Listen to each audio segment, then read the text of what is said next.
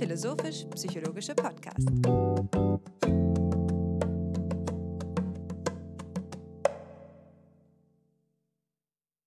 Herzlich willkommen, meine Damen und Herren, zur 123. Episode des Podcasts FIPSI, des philosophischen und psychologischen Podcasts. Wer von Ihnen genau aufgepasst hat, hat eine Rhythmusstörung bemerkt. Einen Bruch im Muster der Veröffentlichung der letzten Folgen. Zwar haben wir es schon angekündigt, aber ganz so haben wir es doch nicht geplant, dass wir nun einen guten Monat keine Veröffentlichung unseres Podcasts vornehmen würden. Das hat allerdings guten Grund und den wollen wir jetzt einleitend besprechen, aber dem voraus schicke ich einen lieben Gruß nach Köln. Hallo Hannes. Ja, grüß dich, Alexander. Es ist sehr schön, wieder hier zu sitzen im, in der trauten Zweierkonstellation. Ich habe mich gerade gewundert, als du gesagt hast, dass es erst einen Monat her sein soll, dass wir uns zuletzt hier für eine Aufnahme getroffen haben, weil es sich viel länger anfühlt und es fühlt sich an, als äh, ich habe Fipsi fast schon wieder vergessen, nur um jetzt festzustellen, dass es ein Projekt ist, dessen Kontinuität äh, kaum gefährdet ist. Ja. Also daraus kann man vielleicht im Rückschluss äh, erkennen, welchen großen Stellenwert das in meinem Leben bis dahin gehabt hat und wie, wie kurz auch mein Gedächtnis ist, vermutlich. Das kann man daran auch erschließen. In jedem Fall ist es ein, ein freudiger Anlass für mich, dass wir es jetzt wieder anpacken. Ich habe dir gerade meine Mutter zitiert, die ja zu unseren treuesten Hörerinnen zählt, die meinte, es wäre schon in Ordnung, wenn wir eine Sommerpause machen würden. Das sei nur allzu menschlich. Und vermutlich hat sie das gesagt, um uns anzusticheln, weil mit nichts kann man Fipsianer äh, schneller zur Weißglut bringen, als wenn man uns durchschnittlich und normal nennen äh, würde. Das ganze Projekt ist ja eigentlich ein sich aufbäumen gegen jedwede Form von Normalität oder eben der Versuch, eine andere Form von Normalität auf geistiger Höhe eben ähm, zu instanzieren, wie dem auch sei sie hat nicht Unrecht gehabt damit und die Pause hatte auch ihr Gutes. Aber jetzt ist das, wie ich jetzt ähm, eben auch schon betont habe, in meiner Ansicht so, dass es äh, sein Recht hat, dass die Institution Zweiergespräch ähm, wieder eingesetzt wird, reinstanziert wird. Und solche Institutionen, die mit gewissen Routinen verbunden sind, haben immer den schönen Ertrag, neben all dem, worum es auf inhaltlicher Ebene geht, dass sie eben auch eine Entlastung mit sich führen, wie Arnold Gehlen schön herausgearbeitet hat, der Soziologe und Anthropologe. Es entlastet uns. Wir müssen jetzt uns nicht mehr fragen, treffen wir uns jetzt diese Woche oder nächste, sondern jetzt treffen wir uns wieder. Das ist klar, der geistige Rhythmus kommt zurück, der geistige Pulsschlag ähm, wacht wieder auf im Leben, ja, so also als hätte uns ein Arzt doch noch einmal von der Schwelle zum Unbewussten hervorgeholt und jetzt sind wir wieder bei Tagbewusstsein, auch wenn es schon fast 11 Uhr abends wird und können hier zusammen weiter diskutieren. Jetzt hast du gesagt, wir wollen das hier diskutieren und ich habe es ja jetzt noch so implizit gehalten. Vielleicht ähm, magst du uns ein Wort dazu sagen, was denn der Grund dafür war, dass es zur Pause gekommen ist, Alexander. Ich fange mal bei der Frage an, wem gegenüber wir denn rechenschaftspflichtig sind. Das haben wir auch gerade schon, zumindest in der Andeutung belassen.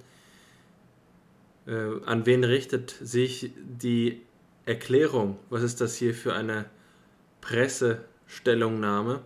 Eine ähm, Gelegenheit, sich zu entschuldigen, gewisserweise.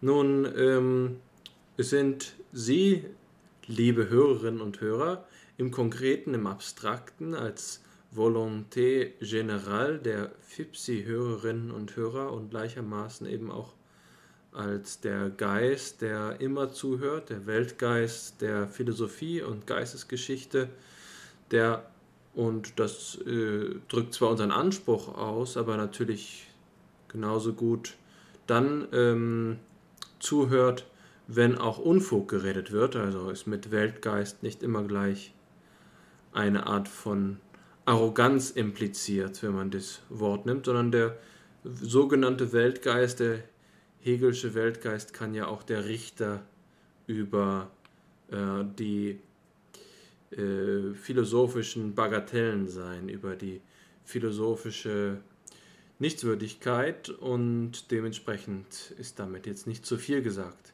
Also, was ist geschehen? Wir haben hier eine Rochade durchgeführt. Wir, das war von langer Hand äh, geplant sozusagen, ähm, dass wir hier ein Schnippchen schlagen und den Österreicher nach Deutschland kommen lassen, damit der Deutsche nach Österreich gehen kann. Das ist hier eine dialektische Verschränkung unserer Biografien, die in dieser Weise also ein, eine neue Wendung genommen hat. Die Rochade heißt, dass du ja den ersten Schritt gegangen bist, um nach Deutschland zu kommen, sodass wir uns äh, kennenlernen mögen. Und nun äh, ziehe ich in dein Heimatland, in das Land Österreich, um hier eine Stelle anzutreten. Ich bin also umgezogen und das hatte ich in den vorherigen Folgen auch schon angedeutet, aber das Geheimnis noch nicht gelüftet, also ein Cliffhanger erzeugt ähm, im, im Entertainment-Teil des FIPSI-Programms. Und ähm, das hat zu bedeuten, dass ich jetzt in Wien lebe und hier auch an einer Universität arbeite und nun fortan hoffentlich sich wieder ein Alltag etabliert, in dem FIPSI zum wöchentlichen Rhythmus zurückkommen kann, wobei wir natürlich ganz im Sinne des revolutionären Programms der französischen Revolution uns frei herausnehmen, die Woche auch mal zehn Tage sein, lang sein zu lassen oder auch nur fünf. Nicht wahr? Also was ist schon eine Woche? Warum hat sie genau sieben Tage?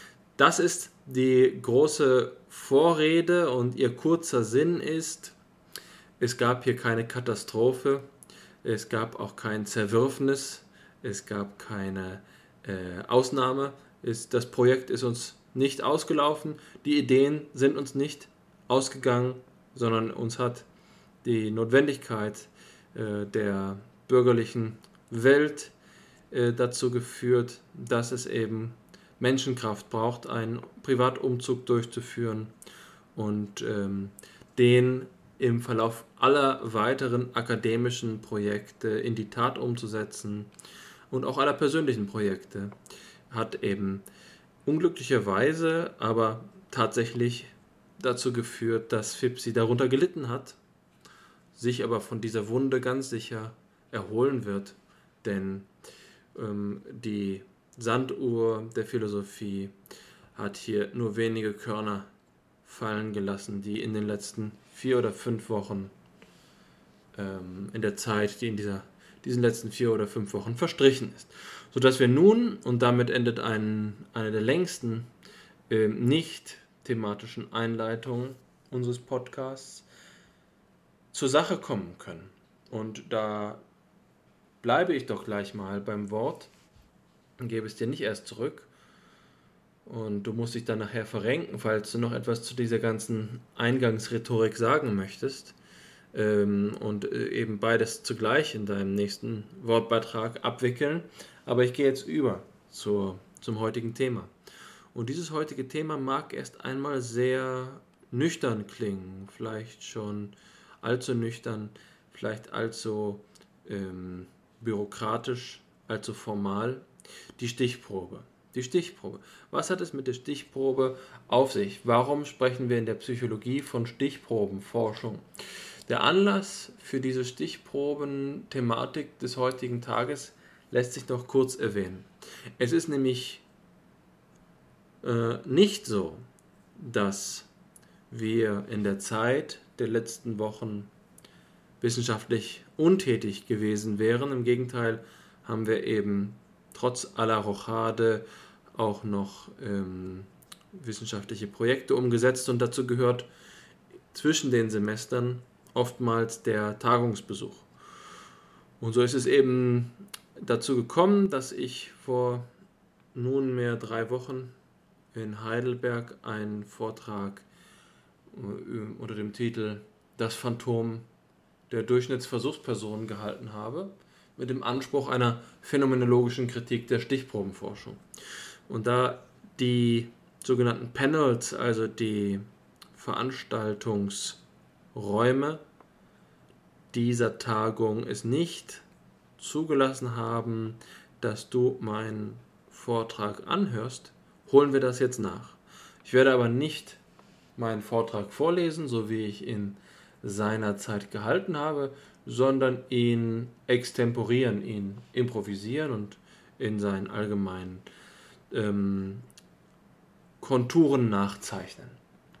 Und entgegen der äh, Vorgehensweise, die ich in Heidelberg gewählt habe, werde ich nicht mit einem Kommentar zur Phänomenologie äh, beginnen, der seinerzeit dadurch gerechtfertigt gewesen ist, dass wir auf einer phänomenologischen Tagung gesprochen haben, sondern ich werde direkt bei dem Begriff der, ähm, der Stichprobe beginnen. Und hier lese ich zumindest in Teilen einmal eine Passage vor, die dem Ausdruck verleiht. Der Begriff der Stichprobe stammt aus der Mineralogie und findet bereits im 16. Jahrhundert Verwendung. Um den Metallgehalt eines geschmolzenen Gesteins zu bestimmen, ähm, entnehmen wir mit einem sogenannten Problöffel eine Probe. Auch in anderen Gewerben findet der Ausdruck Gebrauch, zum Beispiel in der Molkerei bei der Qualitätssicherung von Käse. Verwendung im einschlägigen Sinne des sogenannten Survey Samplings erfährt der Begriff allerdings erst Ende des 19. Jahrhunderts. Selbst wenn die theoretischen Voraussetzungen und technologischen Vorläufer bereits im Hochmittelalter verfügbar gewesen sind. Zum Beispiel im englischen Bevölkerungszensus, der von William the Conqueror, William dem Eroberer, im Jahre 1086, 1086 eingeführt worden ist. Die zentrale Bezugswissenschaft ist die Statistik, in der John Grant bereits im 17. Jahrhundert entsprechende Prozeduren entwickelt hat, die sogar ihre praktische Anwendung darin gefunden haben, die Bevölkerungsgröße von London zu schätzen. Der maßgebliche Klassiker der Stochastik ist Pierre Simon Laplace, dessen Kenntnisse im frühen 19. Jahrhundert dabei geholfen haben, die Bevölkerungsgröße Frankreichs zu kalkulieren. Die Wissenschaftshistorikerinnen und Historiker, die sich mit der Materie auseinandergesetzt haben, sind sich jedoch darin einig, dass die Stichprobenforschung im engeren Sinne von dem 1838 geborenen Norweger Anders Nikolai Kjær begründet worden ist, weil er die sogenannte repräsentative Methode erdacht hat. Und das ist ja so eine kurze begriffsgeschichtliche Herleitung des Gedankens der Stichprobenforschung.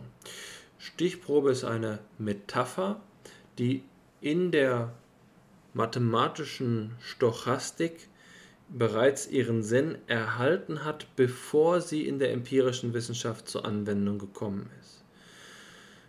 Die ähm, Nutzbarmachung von Stichproben hilft dabei, etwas zu vermeiden, was gewisserweise Ressourcen ähm, verschlingen kann, was einen höheren Anforderungsgrad an die Logistik hat, nämlich die sogenannte Vollerhebung. Die Vollerhebung bedeutet, dass von einer Bezugsgruppe sämtliche Mitglieder in einer Untersuchung ähm, eingegliedert werden, dass sie in ihr erhoben werden. Nun, was ist jetzt aber dieses Grundverhältnis? Was ist das Grundverhältnis zwischen Stichprobe und dem, was ich gerade Grundgesamtheit genannt habe? Ich glaube, dass in diesem Verhältnis das philosophische Problem der Stichprobenforschung zu finden ist. Und das zu verdeutlichen, dazu muss ich ein wenig ausholen. Also, es gibt letztlich zwei Ideen. Die erste Idee ist das, was ich gerade dargestellt habe. Die Stichprobe ist ein Ausschnitt. Die Stichprobe ist genauso wie wir von einem Käserad einen Teil ausschneiden, wie wir von einem von einer äh, Menge oder von einer Gesteinsmenge einen Teil herausnehmen, so kann sich auch die Stichprobe zur Grundgesamtheit, zur Vollerhebung verhalten. Dann haben wir es einfach mit einer mereologischen Relation zwischen zwei Realien zu tun. Diese mereologische Relation hat also einen Teil und ein Ganzes. Das Ganze wäre ein konkretes Ganzes, ein Kollektiv. In diesem Sinne wäre also die Grundidee der Stichprobenforschung genauso, wie wir es beim Bevölkerungszensus kennen, dass wir auf der einen Seite ein Kollektiv haben, ein konkretes, historisch, raumzeitlich realisiertes Kollektiv und auf der anderen Seite ein ähm, Glied davon. Und dieses Glied ist gerade eben in seiner Identität abhängig von äh, dem Bezug auf die Vollerhebung. Von einer Stichprobe reden wir gerade deswegen, weil die Mitglieder der Stichprobe oder die Komposition der Stichprobe in einem Verhältnis zur Grundgesamtheit steht.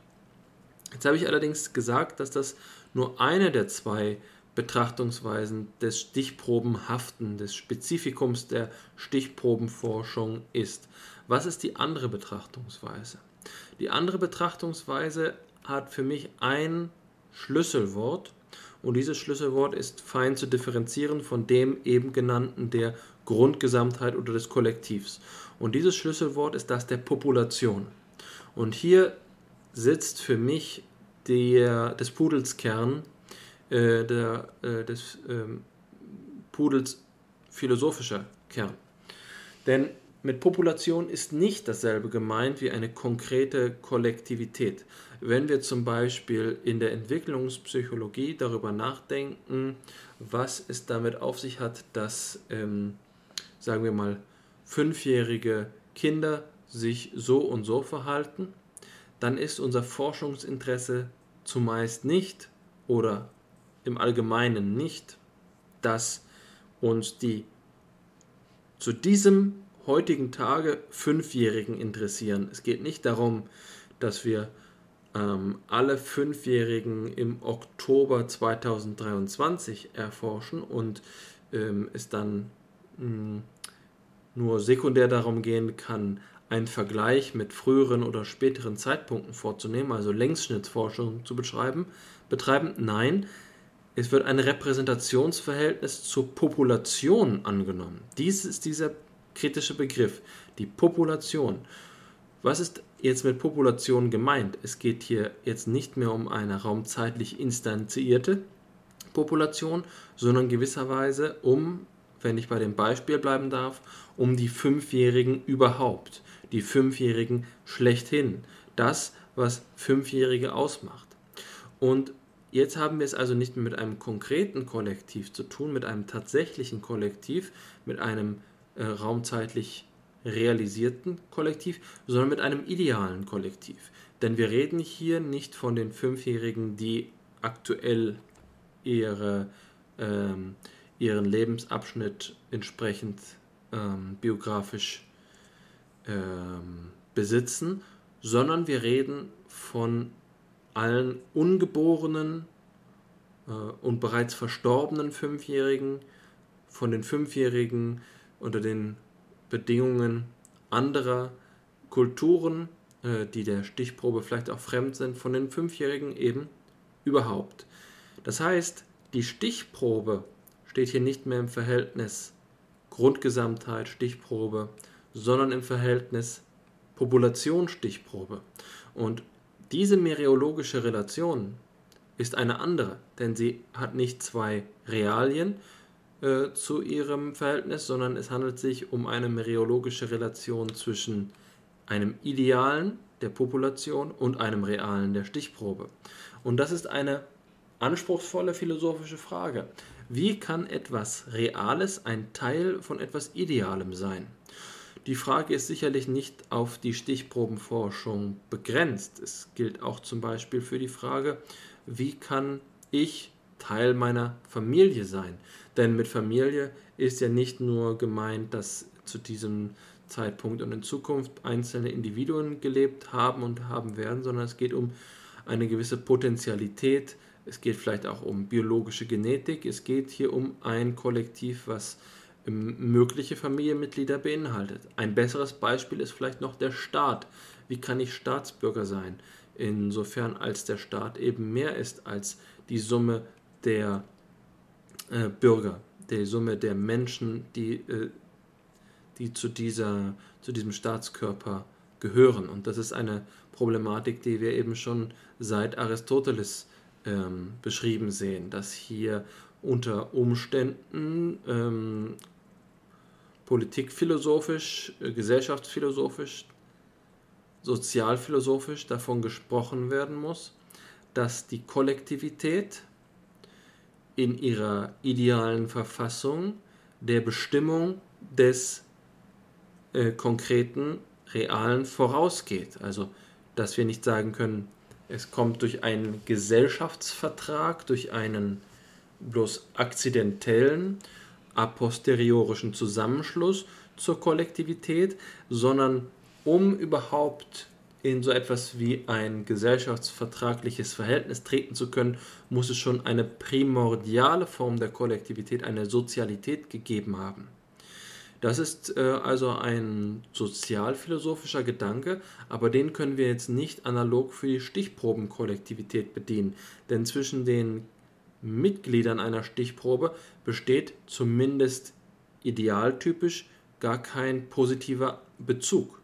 Das heißt, dass man in einem statistischen Register als äh, Versuchsperson aufgeführt wird, um ähm, eine Stichprobe zu konstituieren, bedeutet nicht, dass man zu den anderen Mitgliedern der Stichprobe als Person in ein Verhältnis tritt.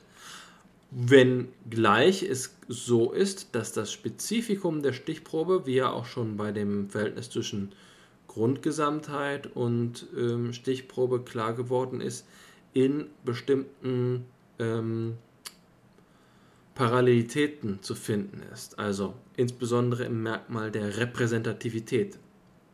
Also, das philosophische Problem der Stichprobenforschung will ich darin identifizieren, dass Stichproben, der Begriff der Stichprobe in zwei Weisen begriffen werden kann. Entweder als Verhältnis zwischen zwei Tatsachen, zwischen zwei Realien und dann zwischen dem, äh, als, äh, als ein Verhältnis zwischen ähm, einer Realie, der Stichprobe, und einer idealen, äh, einem idealen Sachverhalt der Population. Und das ist nicht unerheblich, denn was eine Stichprobe zur Stichprobe macht, auch im zweiten Sinne, ist ja gerade der Verweis auf diese Population. Das heißt, das Mischungsverhältnis von Versuchspersonen und die Frage der Repräsentativität stellt sich nur in Hinsicht auf äh, die Verfassung der Population. Und das ähm, ist gerade dann, wenn wir von einer Population ja jenseits der Stichprobe nichts wissen können, ein eigentliches Problem. Denn wie, äh, ich will es mal konkret verdeutlichen. Sagen wir, wir untersuchen ähm, eine Stichprobe darauf, wie in ihr die äh, Persönlichkeitsdimension Intraversion, äh, Introversion versus Extraversion verteilt ist. Wissen wir von vornherein, welche Verteilung gegeben ist, sodass wir die Stichprobe nach ihr gestalten können? Nein. Deswegen brauchen wir eine indirekte Repräsentativität. Wir bedienen uns manifester Variablen, von denen wir bereits wissen, wie sie verteilt sind, typisches Beispiel sozioökonomischer Status und können dann sagen, dass wir die Stichprobe nach solchen Repräsentativitätskriterien gestaltet haben, um in ihr das Extraversion-Introversionsverhältnis äh, statistisch analysieren zu können. Auch das ähm, ist eine logisch anfällige Argumentationsweise, denn die Muster von manifesten Variablen wie dem sozioökonomischen Status sind uns dezidiert in den ähm, Gesamterhebungen vielleicht vertraut. In einem Zensus können sie uns vertraut sein, aber sie können uns nicht ähm, in einer idealen Population äh, vertraut sein. Um es pointiert zu sagen, das Durchschnittsgehalt des Menschen an sich wird uns immer unbekannt bleiben. Das ist also die Schwierigkeit der Komposition. Und ähm, wie der Name schon sagt, hat sich genau mit diesen Zusammenhängen, auch wenn nicht im philosophischen Anspruch, der Norweger äh, an das Kier auseinandergesetzt. Seine Forschungsweise war die repräsentative Methode. Und repräsentativ war sie in dem Sinne, dass seine Form der Bevölkerungsanalyse nicht nur auf Mittelwerten basierte, sondern eben auch auf Varianzen. Das ist der besondere Schritt, der hier hinzutritt. Die wichtigste Neuerung in der Methode von Kehr, zum Beispiel im Vergleich zu den sogenannten Monographiestudien, war, dass die Variation in der Population als ein wesentliches Merkmal betrachtet wurde. Die Stichprobe wurde so ausgewählt, dass die Variation in korrekten Proportionen erfasst wurde. Das ist das Ideal der Stichprobenforschung, die Idee der korrekten Proposition. Und hier entbrennt jetzt innerhalb der Stichprobenforschungstradition ein Grundsatzstreit. Und zwar in den 1930er Jahren.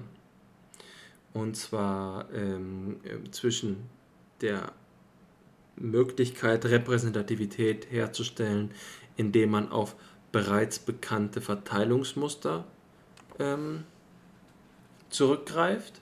Oder, und das ist eben die, ähm, die Neuerung und die große Alternative der 1930er Jahre, indem man sich der sogenannten Randomisierung bedient. Die Position der Randomisierung wurde in den 1930er Jahren von dem aus Polen stammenden US-amerikanischen Forscher Jerzy Neyman vertreten.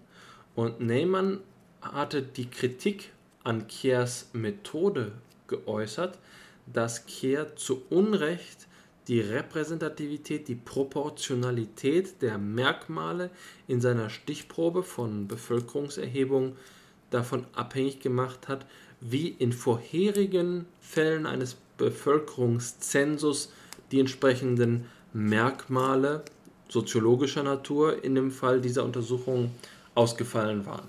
Anders gesagt, wenn wir auf Randomisierung nicht zurückgreifen, ist die Gefahr, dass man so etwas wie einen Bias erhält, weil man auf vorherige Informationsquellen angewiesen ist, um die Repräsentativität der Stichprobe herzustellen. Jetzt ist der, ähm, das Zauberwort, was sich hier also ergibt, Randomisierung. Und diese Randomisierung hat auch für die Psychologie erhebliche Konsequenzen, insofern als es darum geht, in der Psychologie Störvariablen zu kontrollieren. Und hier gibt es eine gewisserweise eine äh, glückliche Ehe zwischen Störvariablenkontrolle und Randomisierung der Stichprobe, denn der Gedanke ist, dass wir davon ausgehen können, und das ist wohlgemerkt eine ähm, Annahme, eine Hypothese, eine Behauptung, vielleicht sogar eine Spekulation, soweit will ich gehen, äh, dass es bekannte Verteilungsmuster von den Störvariablen gibt. Und diese Verteilungsmuster sind eben gleichmäßige, sodass ähm, Randomisierung dazu führt, dass die Effekte der ähm, Störvariablen, die sogenannten Messfehler, äh, sich ausgleichen, je größer die Stichprobe ist. Die Stichprobe ist nach dem Gesetz der großen Zahl also dazu veranlagt, dass sich die ähm, zufälligen und nicht von der Experimentalmanipulation abhängigen Merkmale auf einen neutralen Erwartungswert einpendeln und es so möglich ist, in experimentellen Studien sich auf die manipulierten Merkmale zu beschränken. Das ist der erhebliche Zugewinn des Randomisierungskonzepts für die Experimentalpsychologie. Äh, das ist eine von der Frage der Proportionalität in der Debatte zwischen Kier, dem zu dem Zeitpunkt schon verstorbenen Kier und Neyman, ähm, äh, die, die Bevölkerungsstatistik betreffende Frage nicht thematisch geworden, aber es ist eine wichtige Ergänzung, ähm, die hier die Psychologie im engeren betrifft. Also, Ähm, die Grundproblematik der Stichprobenforschung ist die Frage der Repräsentativität. Es ist nicht die philosophische Frage des Verhältnisses zwischen idealen Ganzheiten und konkreten Teilen, wie ich sie mereologisch angerissen habe. Die Stichprobenforschung, die ja stark von der Stochastik inspiriert ist, nimmt von diesen philosophischen Grundproblemen eigentlich keine Kenntnis.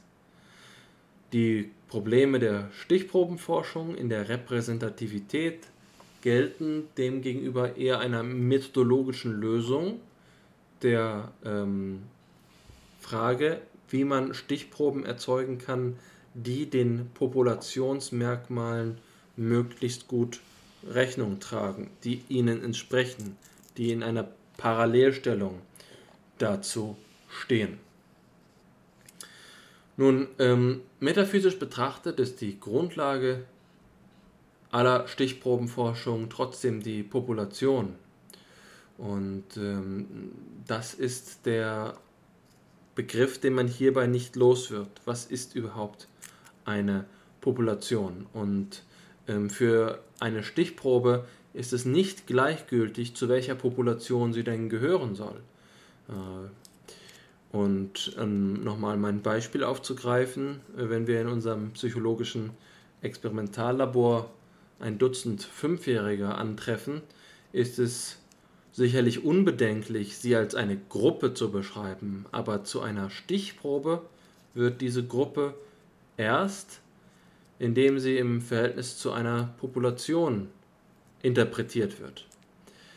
Offensichtlich ist es jedoch nicht so einfach, aus einer idealen Entität einen Teil zu extrahieren wie es ist, aus einem wirklichen Käseleib ein Stück zur Probe zu schneiden.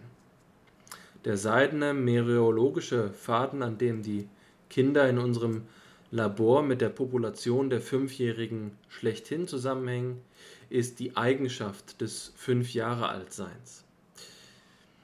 Was eine Stichprobe zu einer Stichprobe macht, ist also die teilganze Beziehung zu einer Population in Hinsicht auf die Eigenschaft oder Eigenschaftskombination, die die Population konstituiert. Das Problem der Repräsentativität ist dann ein sekundäres, aber nichtsdestoweniger konstitutives, insofern als davon auszugehen ist, dass die ideale Population eine Verteilung von Merkmalen, darunter auch das konstitutive Merkmal, vorweist und die entsprechende Verteilung in der Stichprobe nun approximativ isomorph sein sollte.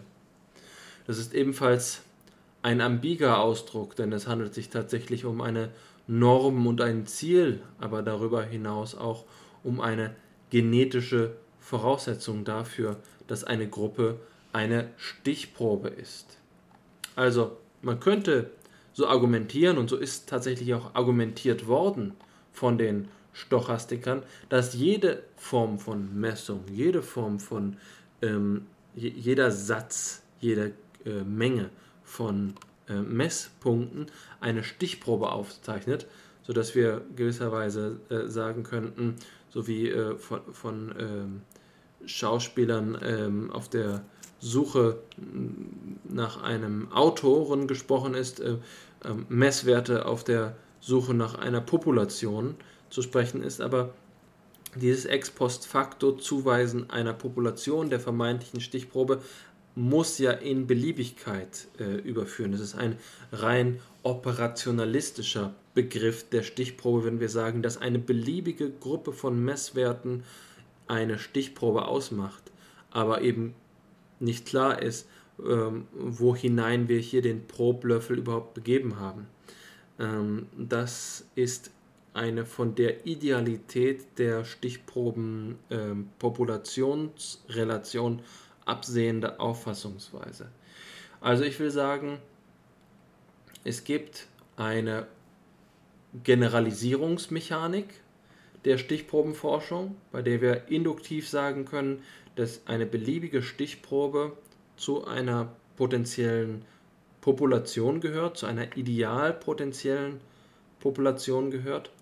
Ähm, diese, dieser Populationsbegriff aber dann jede Form von ähm, von Prägnanz verliert und eigentlich nur einen, einen formalen Charakter hat Oder wir begreifen, dass das, was uns dazu motiviert, eine Stichprobe zu erheben und was uns auch zur Messung treibt, denn das Problem der Messung oder der Beobachtung ist hierbei eben nicht unerheblich, was diese Messwertreihe erzeugt, gerade eben ein Hinweis auf das Populationshafte ist. Also wir beginnen überhaupt erst nur zu messen, sodass sich eine Stichprobe erzeugt, weil wir schon gerichtet sind auf bestimmte Merkmale psychologischer oder besser gesagt psychischer, mentaler Verfassung, die dann gewisserweise eine Population generieren. Also man könnte sagen, entweder generieren die psychologischen Forschungsinteressen an Gegenständen Populationen,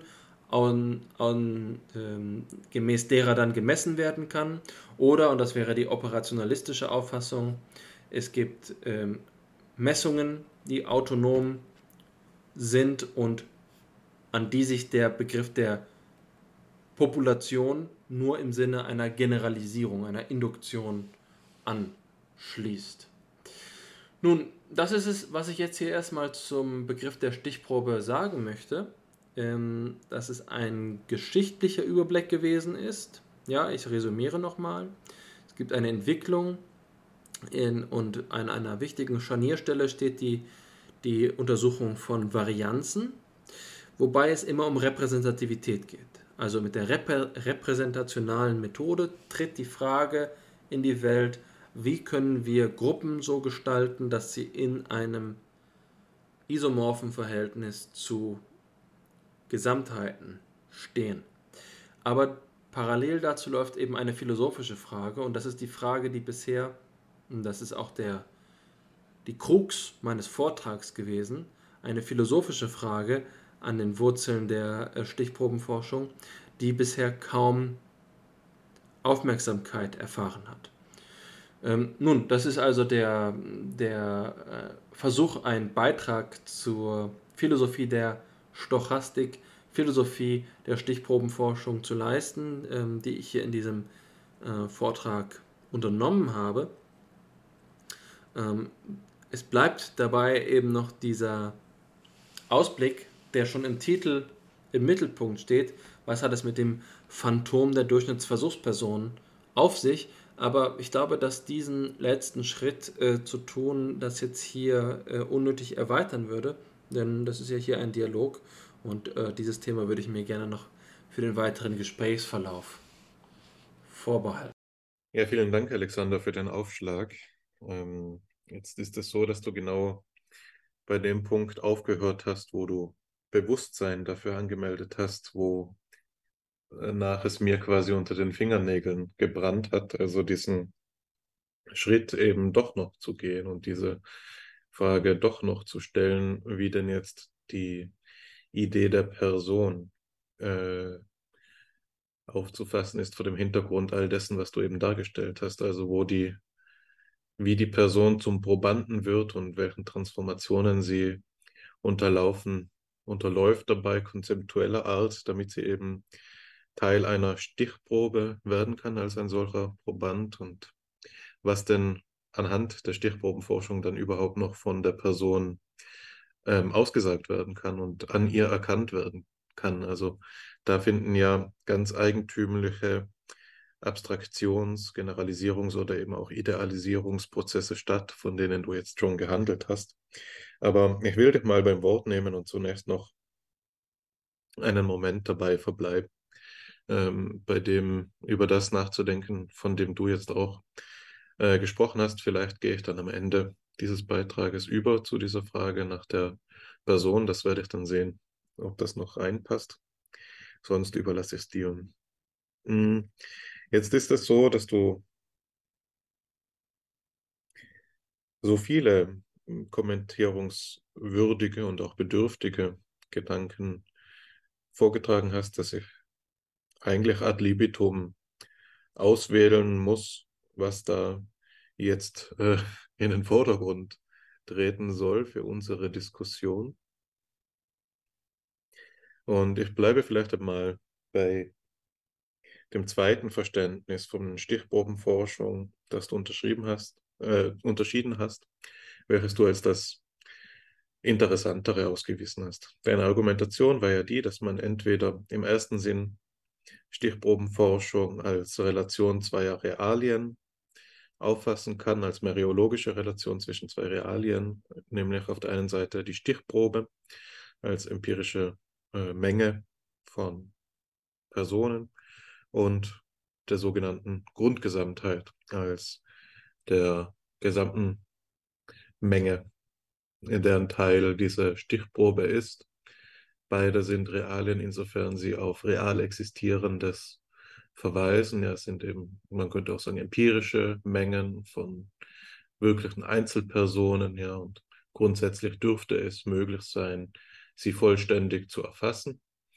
Und demgegenüber hast du eben die Stichprobenforschung gestellt, die ein Verhältnis, das dann nicht mehr im engeren Sinne meriologischer Natur ist, ähm, äh, zueinander aufweisen, nämlich die von einer Realie zu einer Idealie oder von dem, einer realen zu einer, einer realen Menge zu einem idealen Wesen, ähm, das in dieser Menge exemplifiziert werden soll. So könnte man das vielleicht reformulieren, was du gesagt hast. Du hast zumindest vom idealen Kollektiv äh, gesprochen, also den Fünfjährigen überhaupt. Ja, man würde in phänomenologischen Jargon davon ja gemeinhin eher als Wesenheit dann äh, sprechen. Also da ist die Idee eben die, dass die Relation, die von einer realen oder empirischen Stichprobe zu einer idealen Population ist.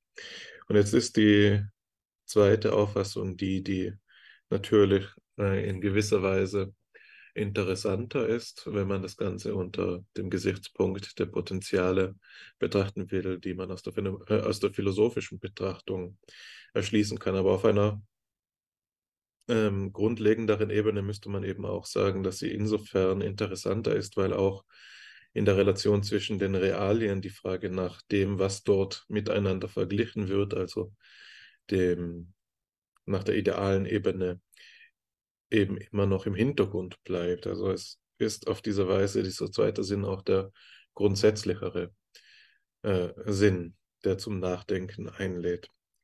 Und da will ich jetzt eben ein paar Gedanken zum Besten geben oder ein paar Konzepte problematisieren und anhand äh, dieser Problematisierung versuchen, äh, gemeinsam mit dir eben weiterzudenken. Eine Idee war die Idee der Grundgesamtheit, die jetzt hier eine Rolle gespielt hat. Die Grundgesamtheit ist gewisserweise ähm, so aufzufassen, wie eben das All derjenigen Individuen, die gesamte Menge aller Individuen, aus denen eine Stichprobe für äh, gezogen werden könnte für das infragestehende Untersuchungsinteresse. Wenn wir die Psychologie betrachten, dürfte man sagen, die Grundgesamtheit ist in den meisten Fällen ja die der Menschen. Aber natürlich gibt es auch eine Tierpsychologie. Dann ist das eben diese Menge der, der Tiere, zu denen der Mensch dann auch noch zählt und so weiter. Aber es gibt jedenfalls diese Idee der Grundgesamtheit und man hat das Problem, und das ist, was ich gemeint habe, als ich gesagt habe, dass der zweite Sinn der Stichprobenforschung, den du unterschieden hast, grundsätzlicher ist und insofern auch philosophisch anschlussfähiger. Man hat das Problem, die Grundgesamtheit zu determinieren, sie zu bestimmen.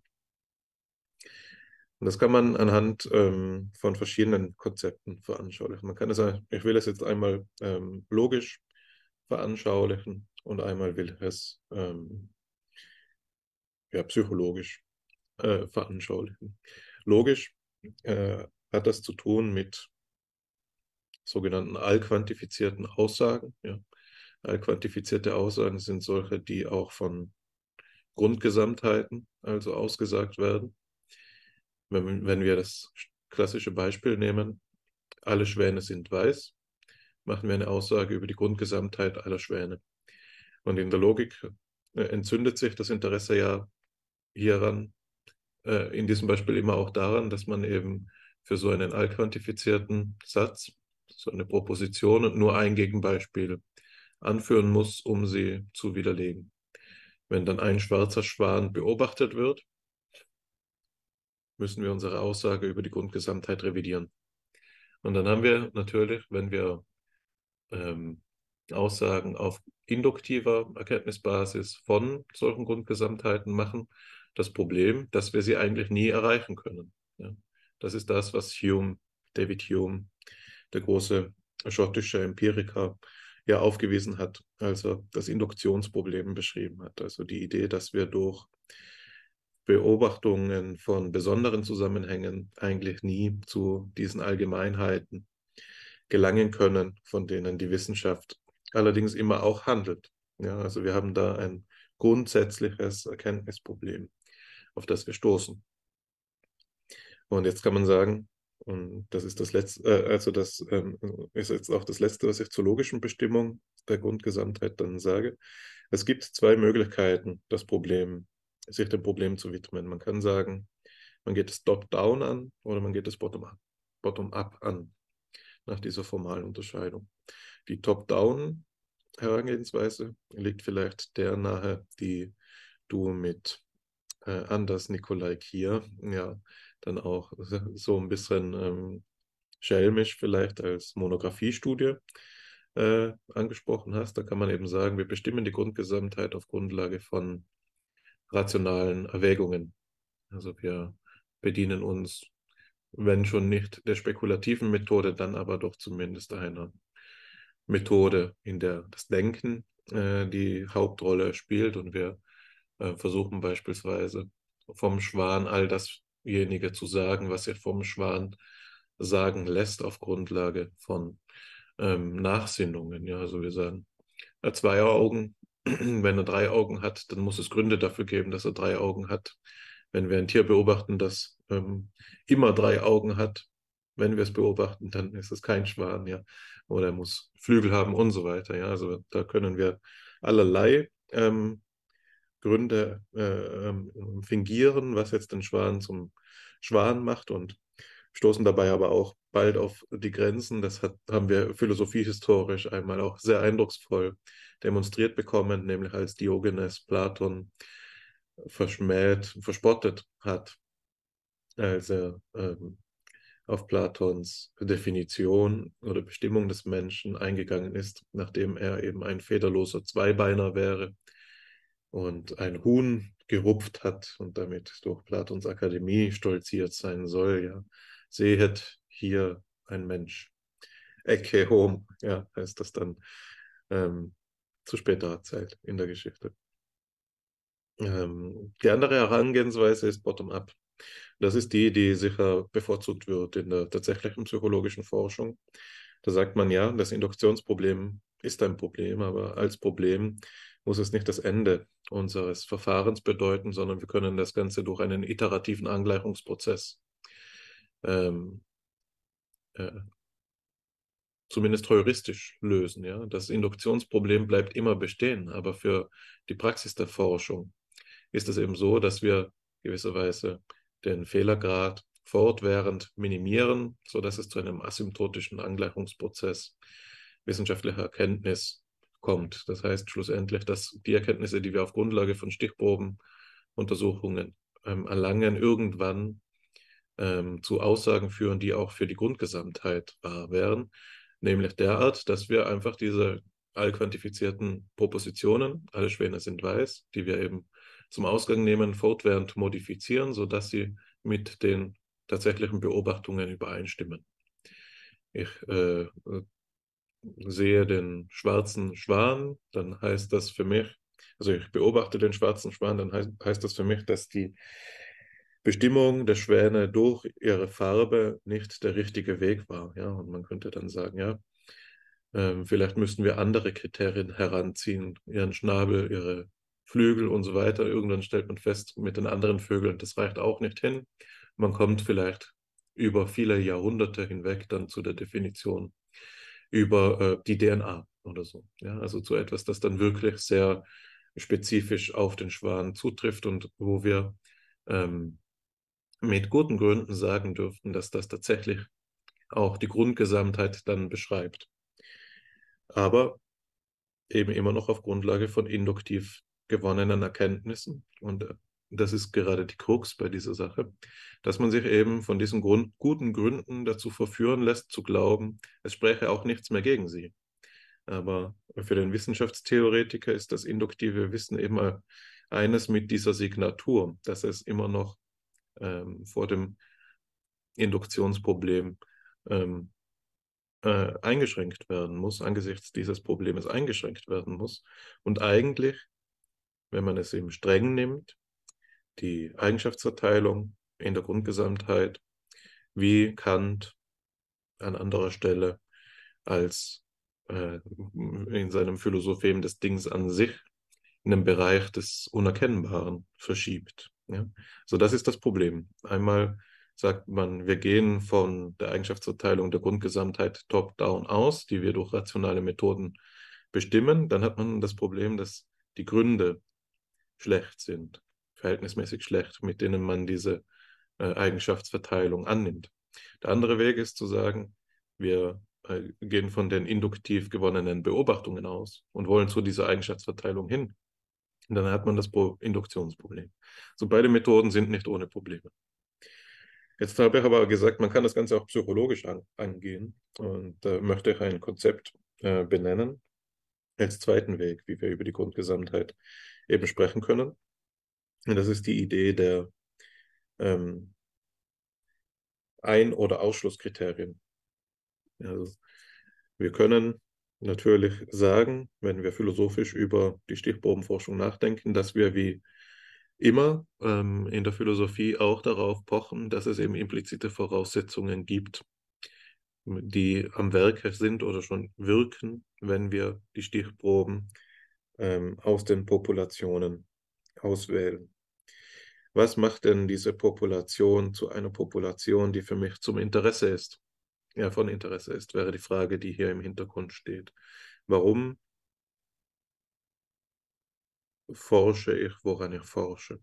Oder warum ist diese Stichprobe eine, die Erkenntnispotenziale für das verbirgt, was mich interessiert? Und vorhin habe ich eben schon angesprochen, dass es eben doch so ist, dass wir bei den Populationen, von denen wir sprechen, ähm, in der Psychologie gewisse äh, Mengen von realen Individuen von, vor Augen haben. Also meistens die Menschen, manchmal eben die Tiere, ähm, sodass wir sagen, es gibt eine Dimension der impliziten Voraussetzung, die als Einschlusskriterium wirkt, wenn wir die Stichproben erheben, nämlich die Spezies der Individuen, die da ähm, beobachtet werden. Können sagen, es gibt ja auch Steine und Pflanzen in der Welt. Es würde uns aber gar nicht einfallen, die äh, zu, äh, die als in der Stichprobenerhebung Erhebung mit einzubeziehen. Und das klingt jetzt absurd, wenn ich das so konstruiere oder wie eben so ein Strohmann-Argument. Der Wendler macht es sich mal wieder einfach. Und zu einem gewissen Grad stimmt das auch, aber dasselbe Rational ist doch auch am Werk, wenn wir eben jemanden ausschließen, weil er ein Ausreißer ist. Da sagen wir, die Eigenschaftsausprägung, die ich beobachte, ist so weit entfernt von der Verteilung, die ich annehme in meiner Population, dass dieses Individuum nicht mehr repräsentativ ist für diese, äh, für diese Verteilung und in weiterer Folge für die Population, die ich da, an der ich eigentlich interessiert bin. Ja.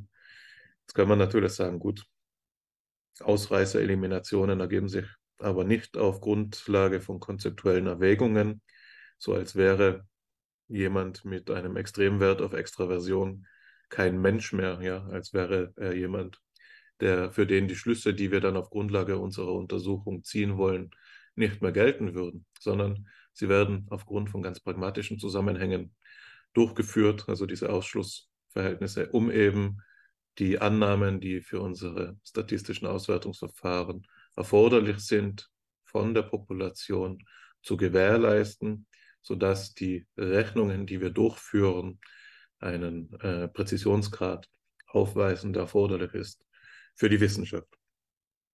Dennoch ist es so, dass wir hier eine gewisse Kontinuität feststellen können, eben zwischen dem Ein- und Ausschlusskriterium, das man in so einer vielleicht auch typisch kritischen Denkart philosophisch festsetzen kann. Ich habe die Spezies genannt, man hätte genauso gut sagen können Kultur, ja, oder Vernunftbegabung, ja, also ähm, ich kann den Extraversionstest auch mit dem Kleinkind nicht machen, ja, wenn, wenn es noch gar nicht dazu in der Lage ist, überhaupt zu verstehen, worum es geht. Also es gibt da eine ganze offene Menge von solchen impliziten Voraussetzungen, die man identifizieren könnte und die dann eben doch wieder das Tor öffnen für philosophische Erwägungen, wenn man die Voraussetzungen dann womöglich eben wieder durch rationale Methoden bestimmen müsste.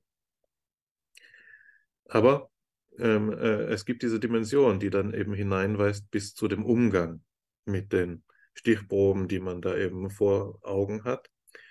Und das habe ich jetzt eben versucht anzudeuten auf Grundlage dieses ähm, der, der Idee der ähm, Verteilungsannahmen in der Population. Du hast das ja auch schon diskutiert, indem du eben gesagt hast, dass die, also die Übereinstimmung der Proportionierung von Stichprobe und Population eine wesentliche Voraussetzung äh, auf konzeptueller Basis für das Gelingen von Stichprobenforschung eben ist.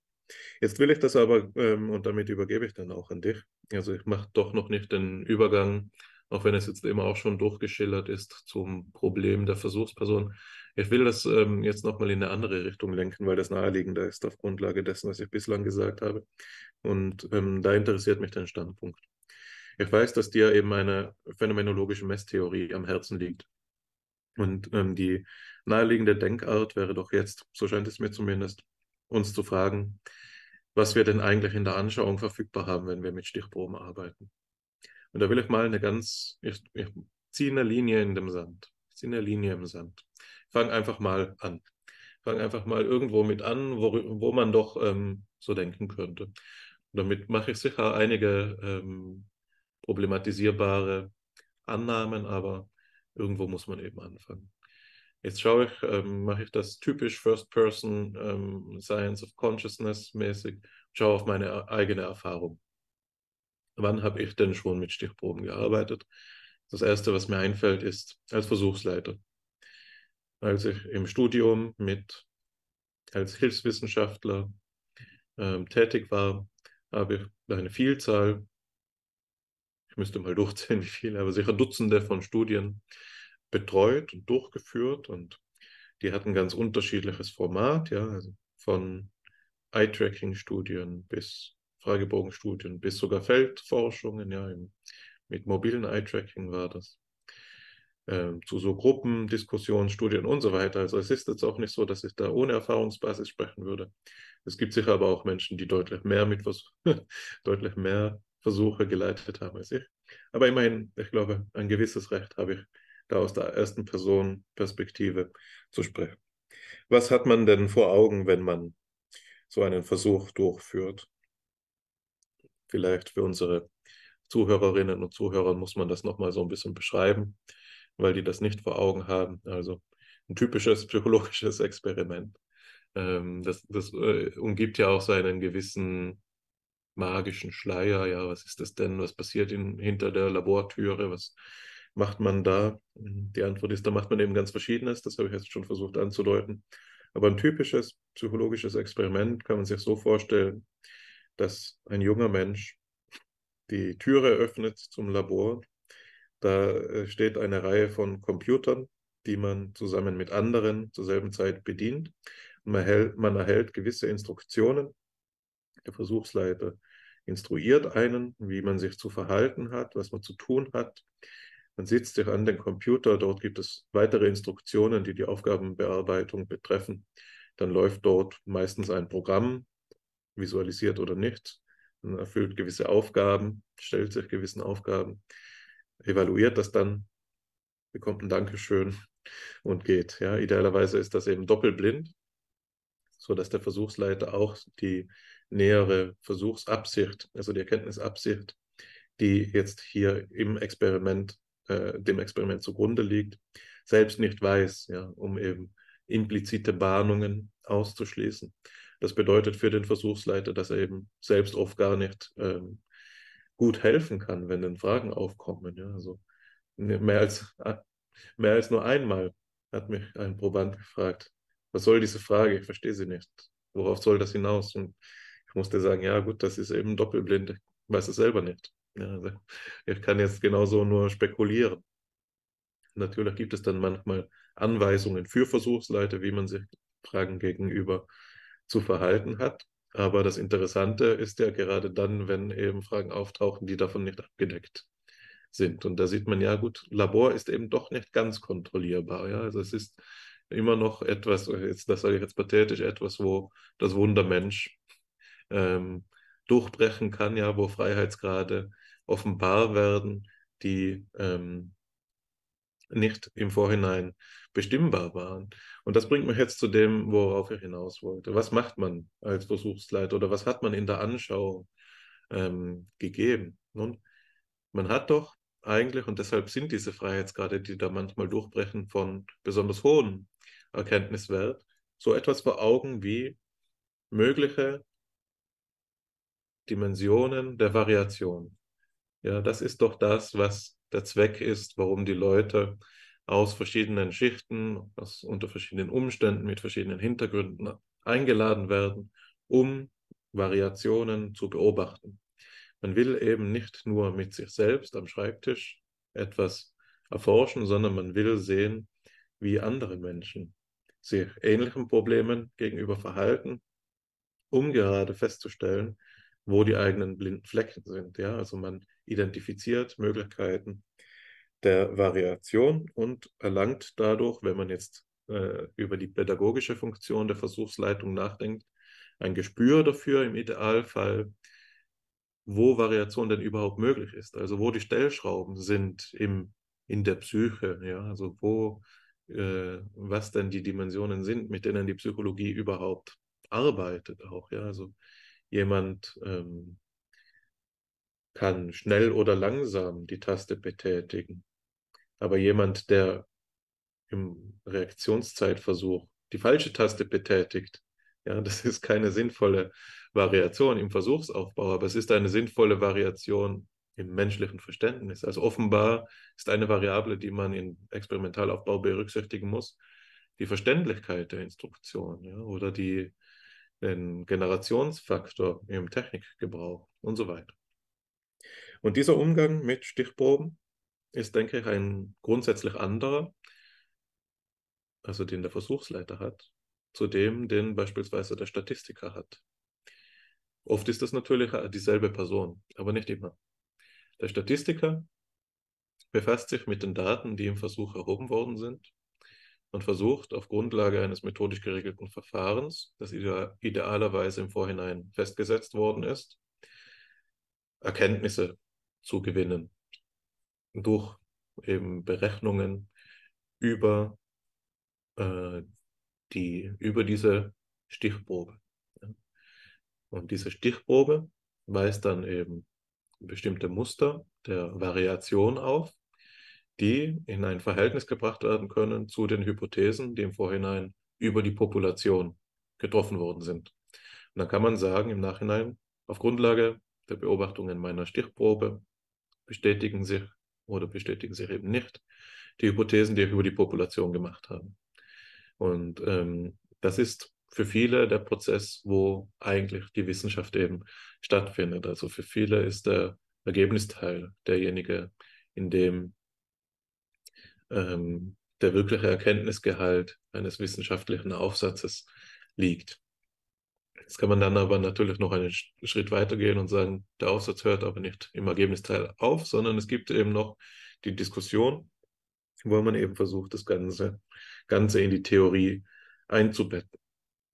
Weil man argumentieren würde, dass die bloßen Zahlen für sich eben vieldeutig sind und in den Kontext gebracht werden müssen, um überhaupt verständlich zu werden. Also da könnte man dann noch sagen, es gibt eine dritte Dimension, wie Stichprobendaten in der Anschauung verfügbar sind, nämlich als Informationsträger für weitergefasste theoretische Absichten. Vielleicht mal bis zu diesem Punkt als Intuitionen, als Linien im Sand, wie man über Stichprobenforschung aus einer erstpersonalen Perspektive nachdenken kann. Ist das denn überhaupt die Richtung, in die du ähm, gehen würdest, wenn du selbst dich jetzt aus der phänomenologischen Perspektive mit der Stichprobenforschung befasst? Was du bislang gesagt hast, ging ja eben nicht in diese Richtung. Das war, will ich jetzt mal sagen, eher husserlianisch logische Untersuchungen. Also du hast ja versucht eigentlich ähm, auf, mehr auf die Grundlagen äh, zu besinnen und zu versuchen äh, aufzuzeigen, wie die Phänomenologie auch dabei helfen kann, ähm, eben auf dem höchsten Abstraktionsniveau ähm, oder besser gesagt auf der konzeptuellen Bestimmung der Konzepte, mit denen man in der Statistik dann auch arbeitet, äh, beitragen kann. Aber es wäre doch, wenn man danach denkt, äh, wenn man daran denkt, hier eine voll entwickelte phänomenologische Messtheorie ähm, zu entwickeln, doch ein Schritt, der ebenso erforderlich ist, diese einzelnen ähm, Wegmarken äh, psychologischer Tätigkeit mit einzubeziehen. Oder ist das dann Bilderbuchphänomenologie? Mir haben deine Reflexionen gut gefallen und es gibt vieles, was ich dazu zu sagen habe. Ich möchte es aber genauso wie du es selbst getan hast, in unterschiedlichen Schritten tun. Und am Anfang steht deine logische und dann psychologische Identifikation der Grundgesamtheit.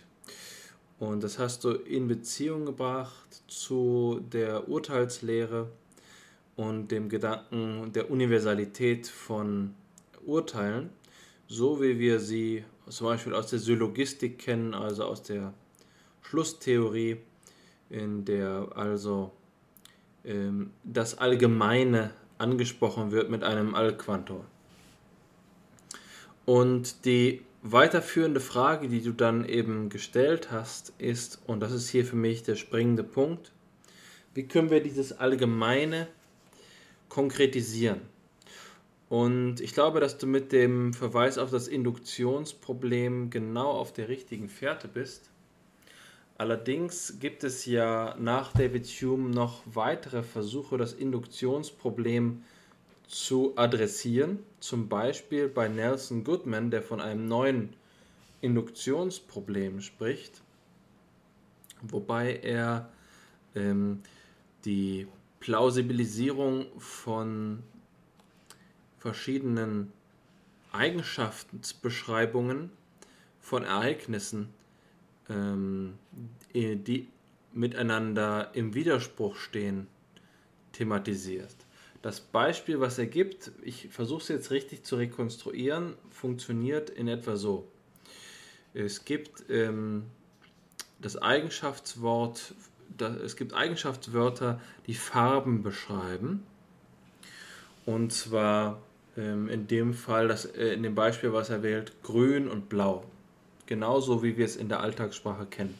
Und so wie es sich jetzt für einen analytischen Philosophen wie Nelson Goodman gehört, muss jetzt irgendetwas Absurdes hinzugedichtet werden, um ein Gedankenexperiment durchzuführen. Und diese Dichtung ist im ähm, Englischen gelöst mit dem Wort grew, was eine Mischung aus Blue und Green ist. Und äh, müssten wir jetzt im Deutschen auch einen Neologismus für eine Mischung aus Blau und Grün, äh, Blühen oder so wählen, um das zu verdeutlichen. Und das Besondere an äh, Blau, äh, der Blau-Grün-Mischung äh, bzw. Blühen ist jetzt, dass all das Blühen genannt wird, was bis zu einem bestimmten Zeitpunkt blau erscheint und danach grün erscheint. Und die Frage von Goodman ist jetzt also gegeben, dass jemand in seiner Alltagssprache entweder blühen oder blau und grün verwendet und mit derselben ähm, sogenannten Evidenz konfrontiert ist, mit demselben Tatbestand, mit demselben Matter of Fact, mit derselben Tatsache, nämlich einem äh, äh, blau oder grün erscheinenden Emer Emeralden. Ähm, ich weiß gar nicht, ob man das im Deutschen so nennt. Im englischen Beispiel ist immer die Rede vom, von den Emeralds.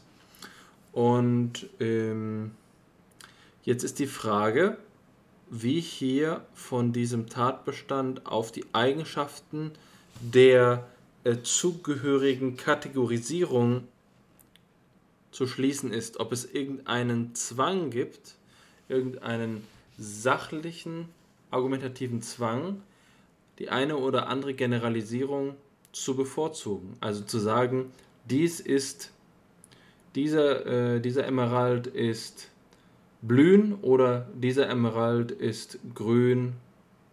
Das ist hier die Frage, denn zu einem Zeitpunkt, der also vor dem kritischen Moment, in dem beim Blühen die Farbe umspringt, liegt und äh, dieser, äh, diese Beobachtung gemacht wird, wäre es durchaus gerechtfertigt zu behaupten, dass das Objekt blühen sei.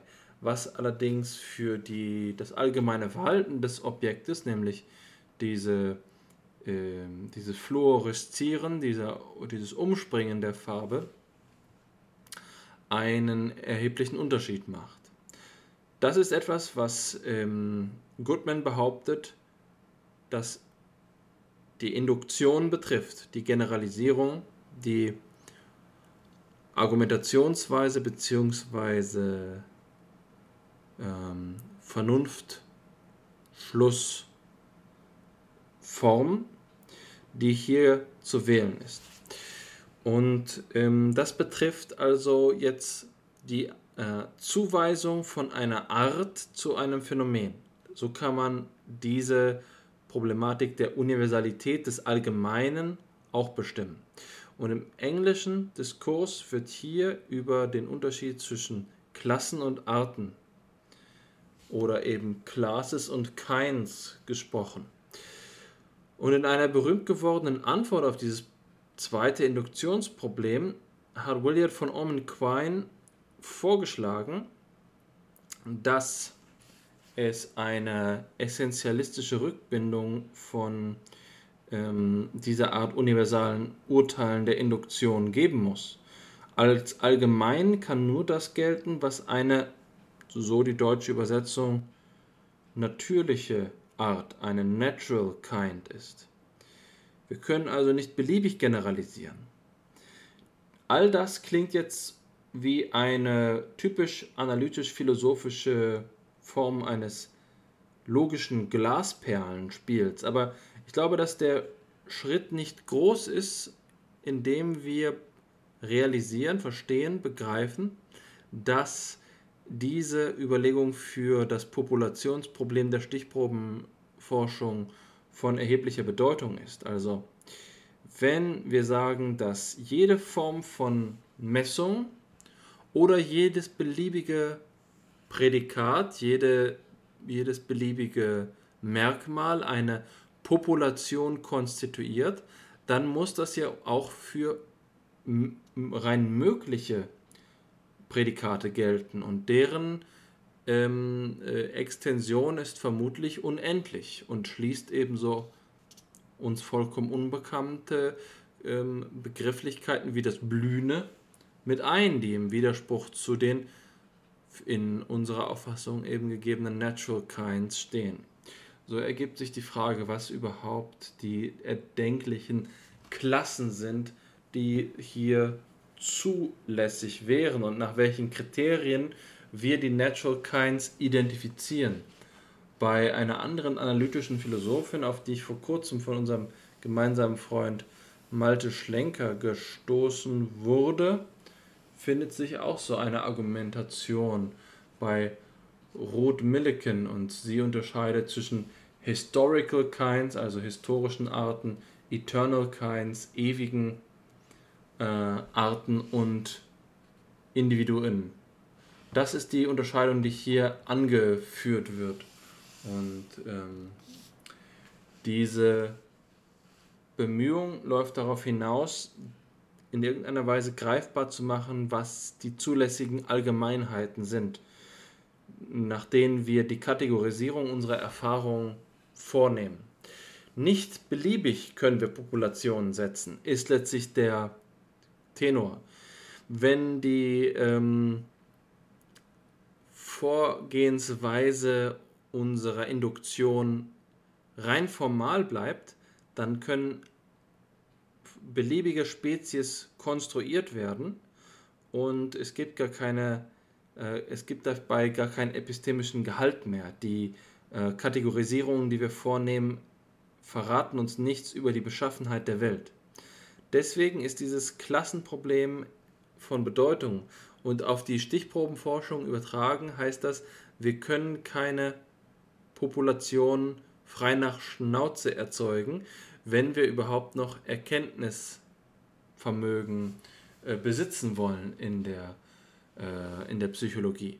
Quine würde also behaupten, nur Natural Kinds, nur natürliche Arten sind zulässige Bestimmungen von, ähm, von empirischen Gegebenheiten und entsprechend nur natürliche Klassen, natürliche Arten entsprechen den Populationen, von denen wir sprechen, wenn wir unsere Stichproben ähm, untersuchen.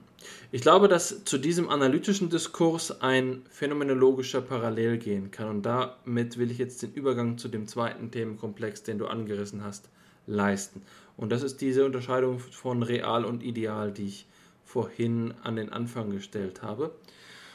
Und da äh, kannst du dir denken, als ich sagte, ich werde nicht wie in dem Vortrag, den ich selbst in, in Heidelberg gehalten habe, ähm, bei der Phänomenologie ansetzen, dass der Gegenstand meiner eingehenden Überlegungen im ursprünglichen Vortrag gerade daran bestanden hat, das Verhältnis zwischen dem Realen und dem Idealen in der Phänomenologie in den Mittelpunkt zu rücken. Und das ist eben ein ähm, hier von diesem husserlianischen Standpunkt durchaus abweichender Kommentar gewesen, beziehungsweise diesen Standpunkt dezidiert problematisierender Kommentar.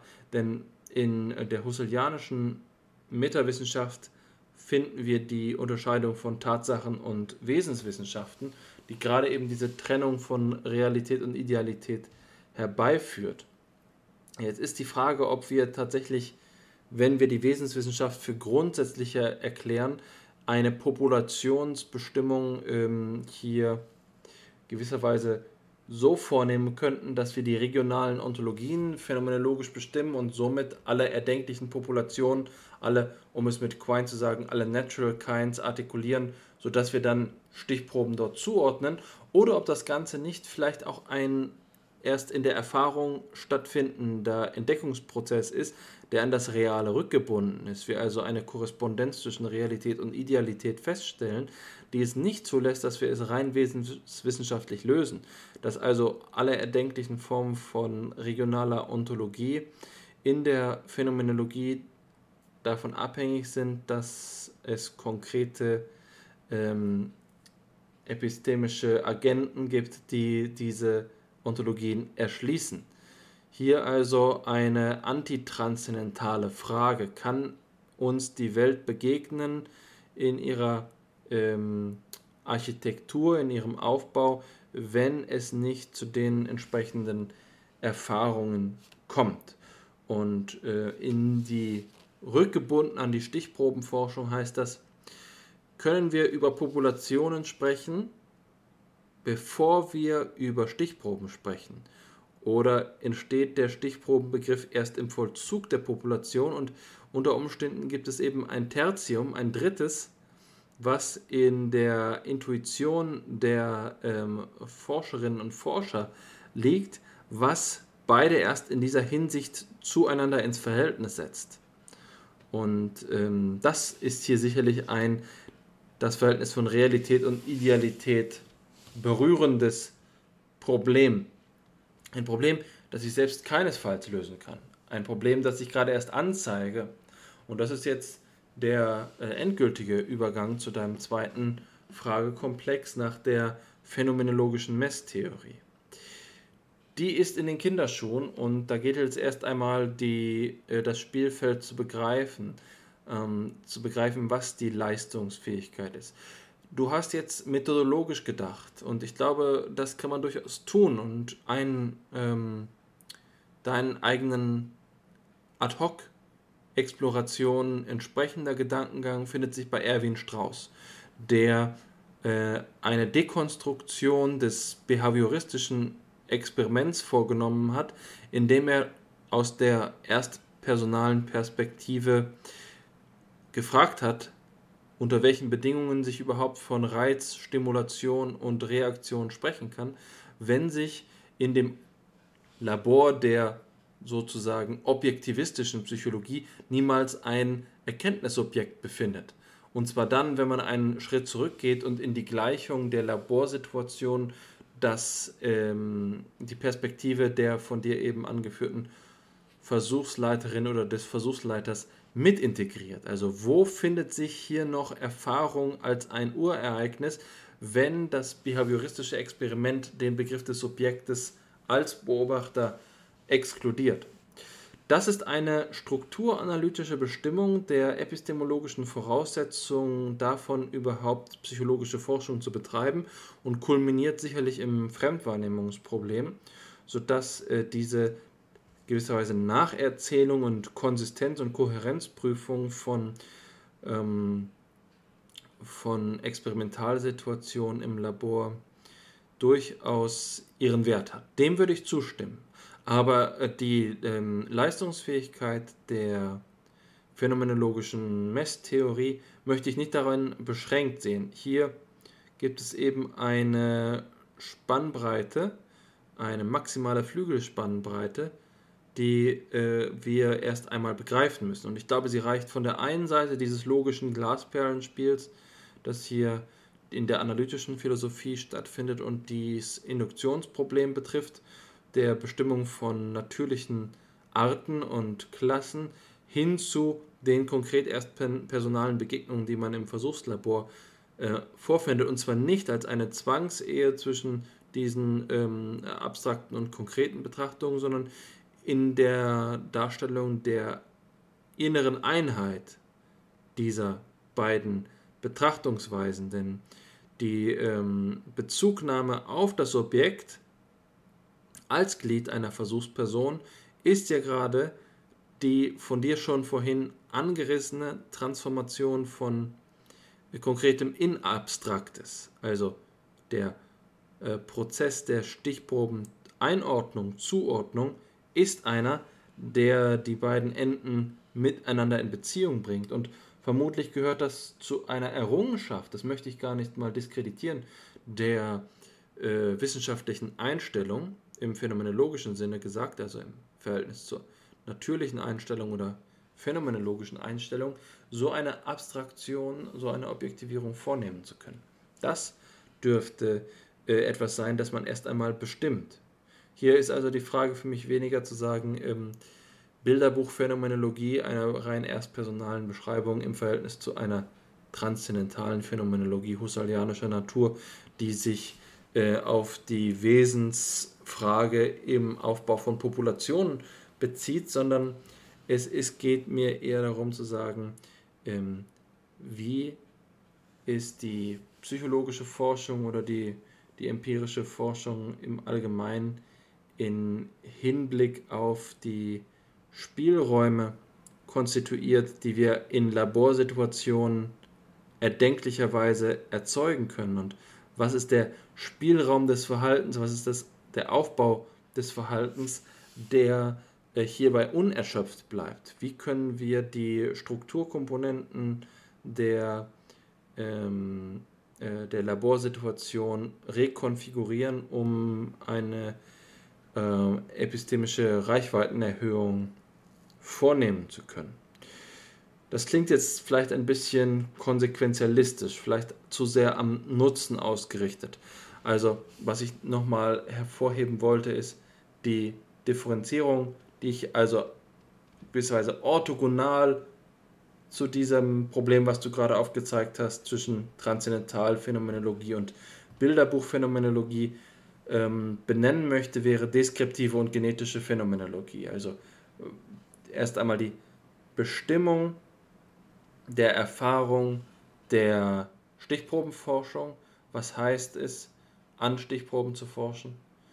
Und dann davon abhängig zu machen, welche Techniken, welche Praktiken aus metawissenschaftlicher Perspektive für Laborforschung möglich sind. Und das nicht nur in diesem eben von mir so vielleicht etwas programmatisch gezielten Sinne einer Befreiung hin zu neuen methodischen Potenzialen, sondern auch gleichzeitig der Beschränkung der Potenziale unter der Bedingung der formalen Grenzen, die sich in, sagen wir, der, der Stichprobenforschung, in der quantitativen Experimentalpsychologie ergeben. Also zu begreifen, dass sich bestimmte Phänomene unter Umständen gerade eben nicht ähm, die in, in, in so einem Aufbau der Stichprobenforschung begreifen lassen. Das ist etwas, was ähm, ich im archetypisch bei Max Scheler gefunden habe, der die Grenzen der Psychologie bestimmt. Und zwar für mich in einer Art von ähm, Ringmetapher, in der wir sagen, es gibt eine ideale Gegebenheit aller erdenklichen psychischen Phänomene. Und das ist die Maximalausdehnung, äh, die epistemische Maximalausdehnung, aber nicht alle psychischen Phänomene sind bemerkbar. Das ist eine erhebliche Einsicht, die, ähm, die, der ich in jüngerer Zeit viel Aufmerksamkeit gewidmet habe.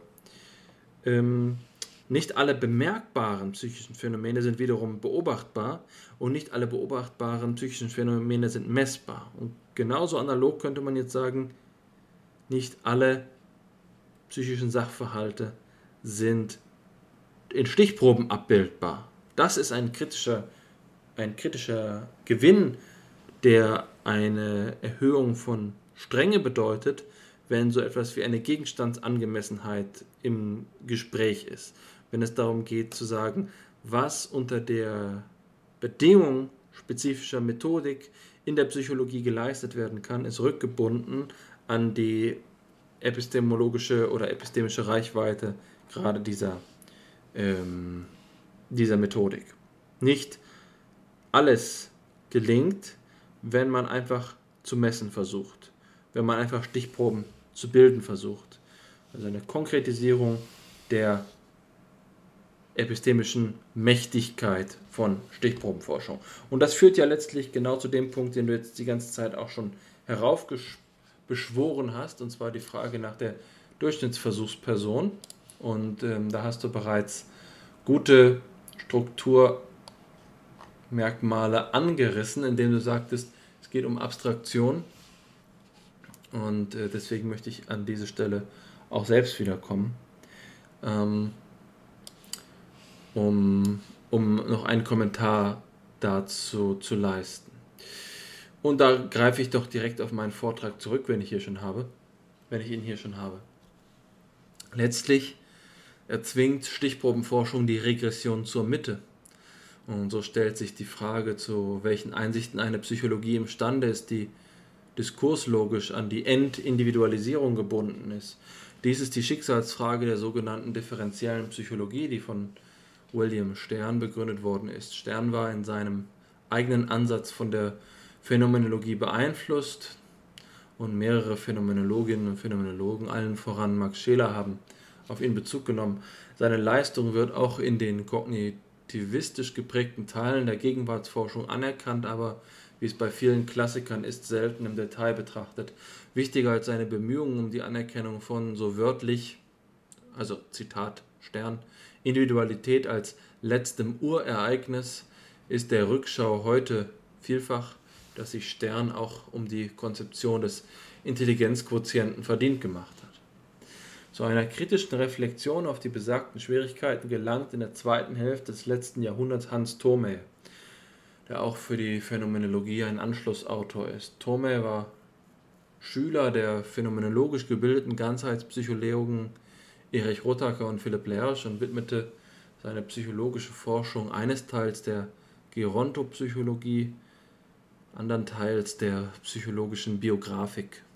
In seinem Hauptwerk unter dem Titel Das Individuum und seine Welt beschreibt Tome das methodologische Problem der individualisierenden und generalisierenden Tendenzen der psychologischen Forschung und der Rückgriff auf den Gegensatz der nomothetischen und der ideografischen Forschungsweise die er auch unter Verweis auf Frederik Beutendijk als phänomenologische bezeichnet, also die Die ideografische Forschungsweise nennt Tome auch phänomenologisch, was man sicherlich nicht nur begrüßen muss.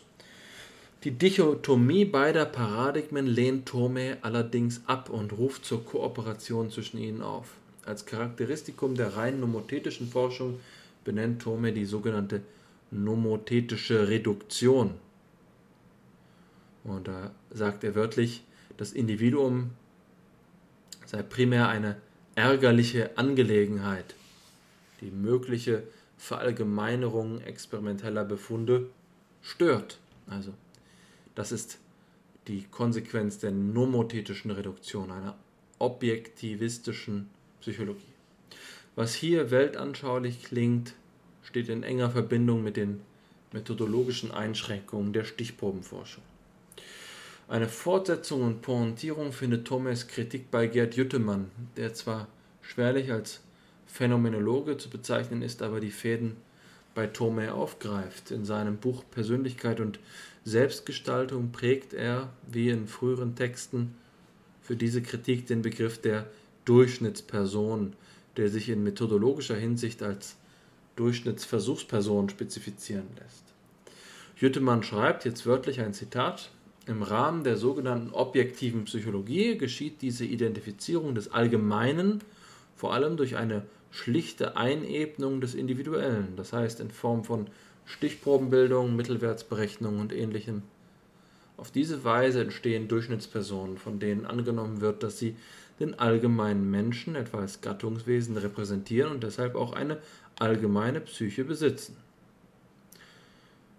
Nun, hier endet das Zitat und ähm, auch meine Rekapitulation des Vortrags, der jetzt hier zwar noch weiterlaufen würde, aber ich glaube, damit ist erst einmal ein guter Anhaltspunkt gegeben. Also, die Problematik hast du schon selbst benannt. Dass die Person auf der einen Seite, auf der anderen Seite die Versuchsperson, sind das überhaupt kommensurable Kategorien? Ist die Person unter der Bedingung des Versuchs überhaupt noch eine Person? Und wenn sie es nicht wäre, mit was haben wir es denn dann zu tun? Ist das ein Automaton? Ist es äh, plötzlich sozusagen die Persönlichkeit, die ähm, beim Eintritt ins Versuchslabor an am Kleiderhaken aufgehängt wird, um sie später wieder zurückzuholen.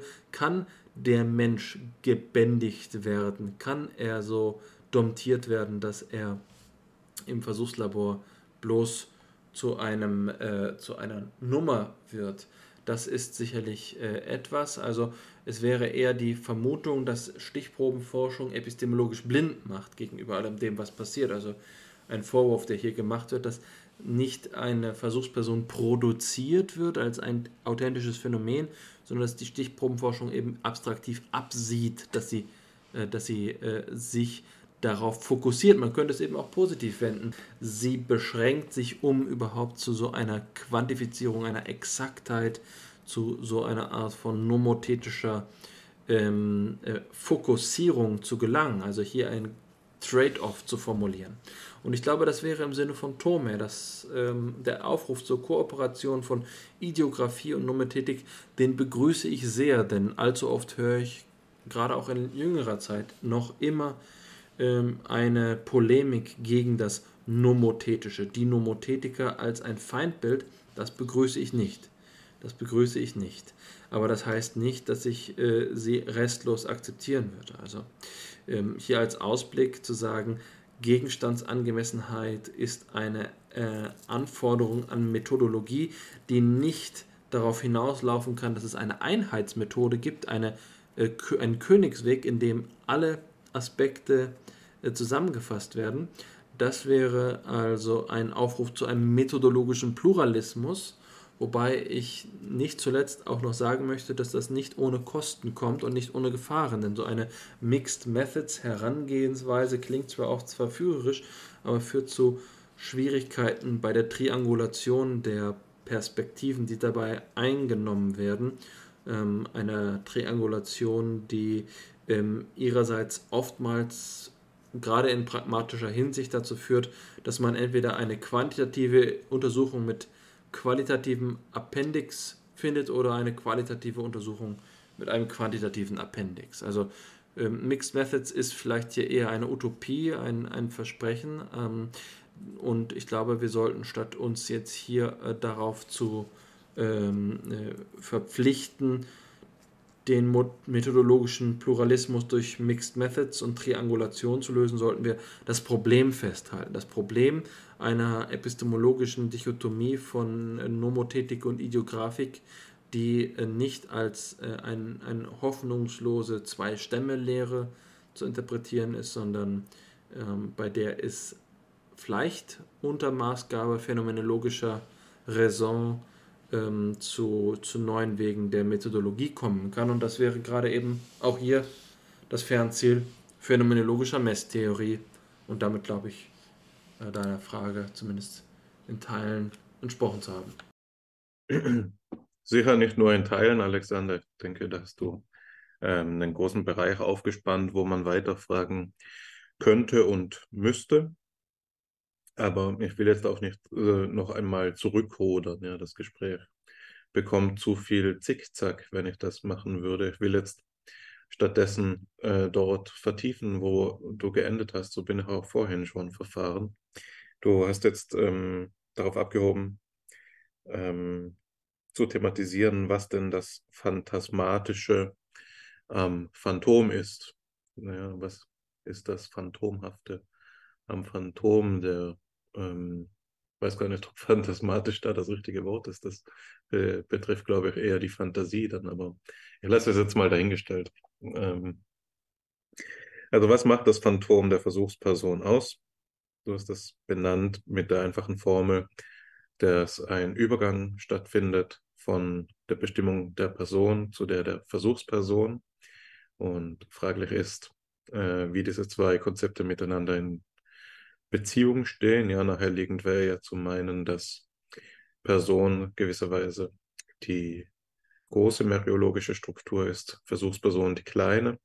Und dann gibt es jetzt aber eben, wie du ja mit Jütemann und Konsorten aufgezeigt hast, eben solche, die meinen, dass das, was als Versuchsperson angesprochen wird, gerade seine Personalität eben verliert, einbüßt und demgemäß nicht als ähm, kleine meriologische Menge aufzufassen wäre, sondern als transformiertes Konzept, das nicht eingeordnet werden kann in das der Person, Personalität, sondern als eines, das dem gegenübergestellt werden muss. Und der springende Punkt ist gerade eben der, den du ähm, auch thematisiert hast, dass eben in diesem Abstraktionsprozess das letzte Urereignis Individualität nach Stern verloren geht. Ja? Also wenn wir ähm, kolligierende Methoden verwenden in der empirisch orientierten Psychologie, immer dann, wenn wir Beobachtungsdaten zusammenfassen, ähm, sehen wir ab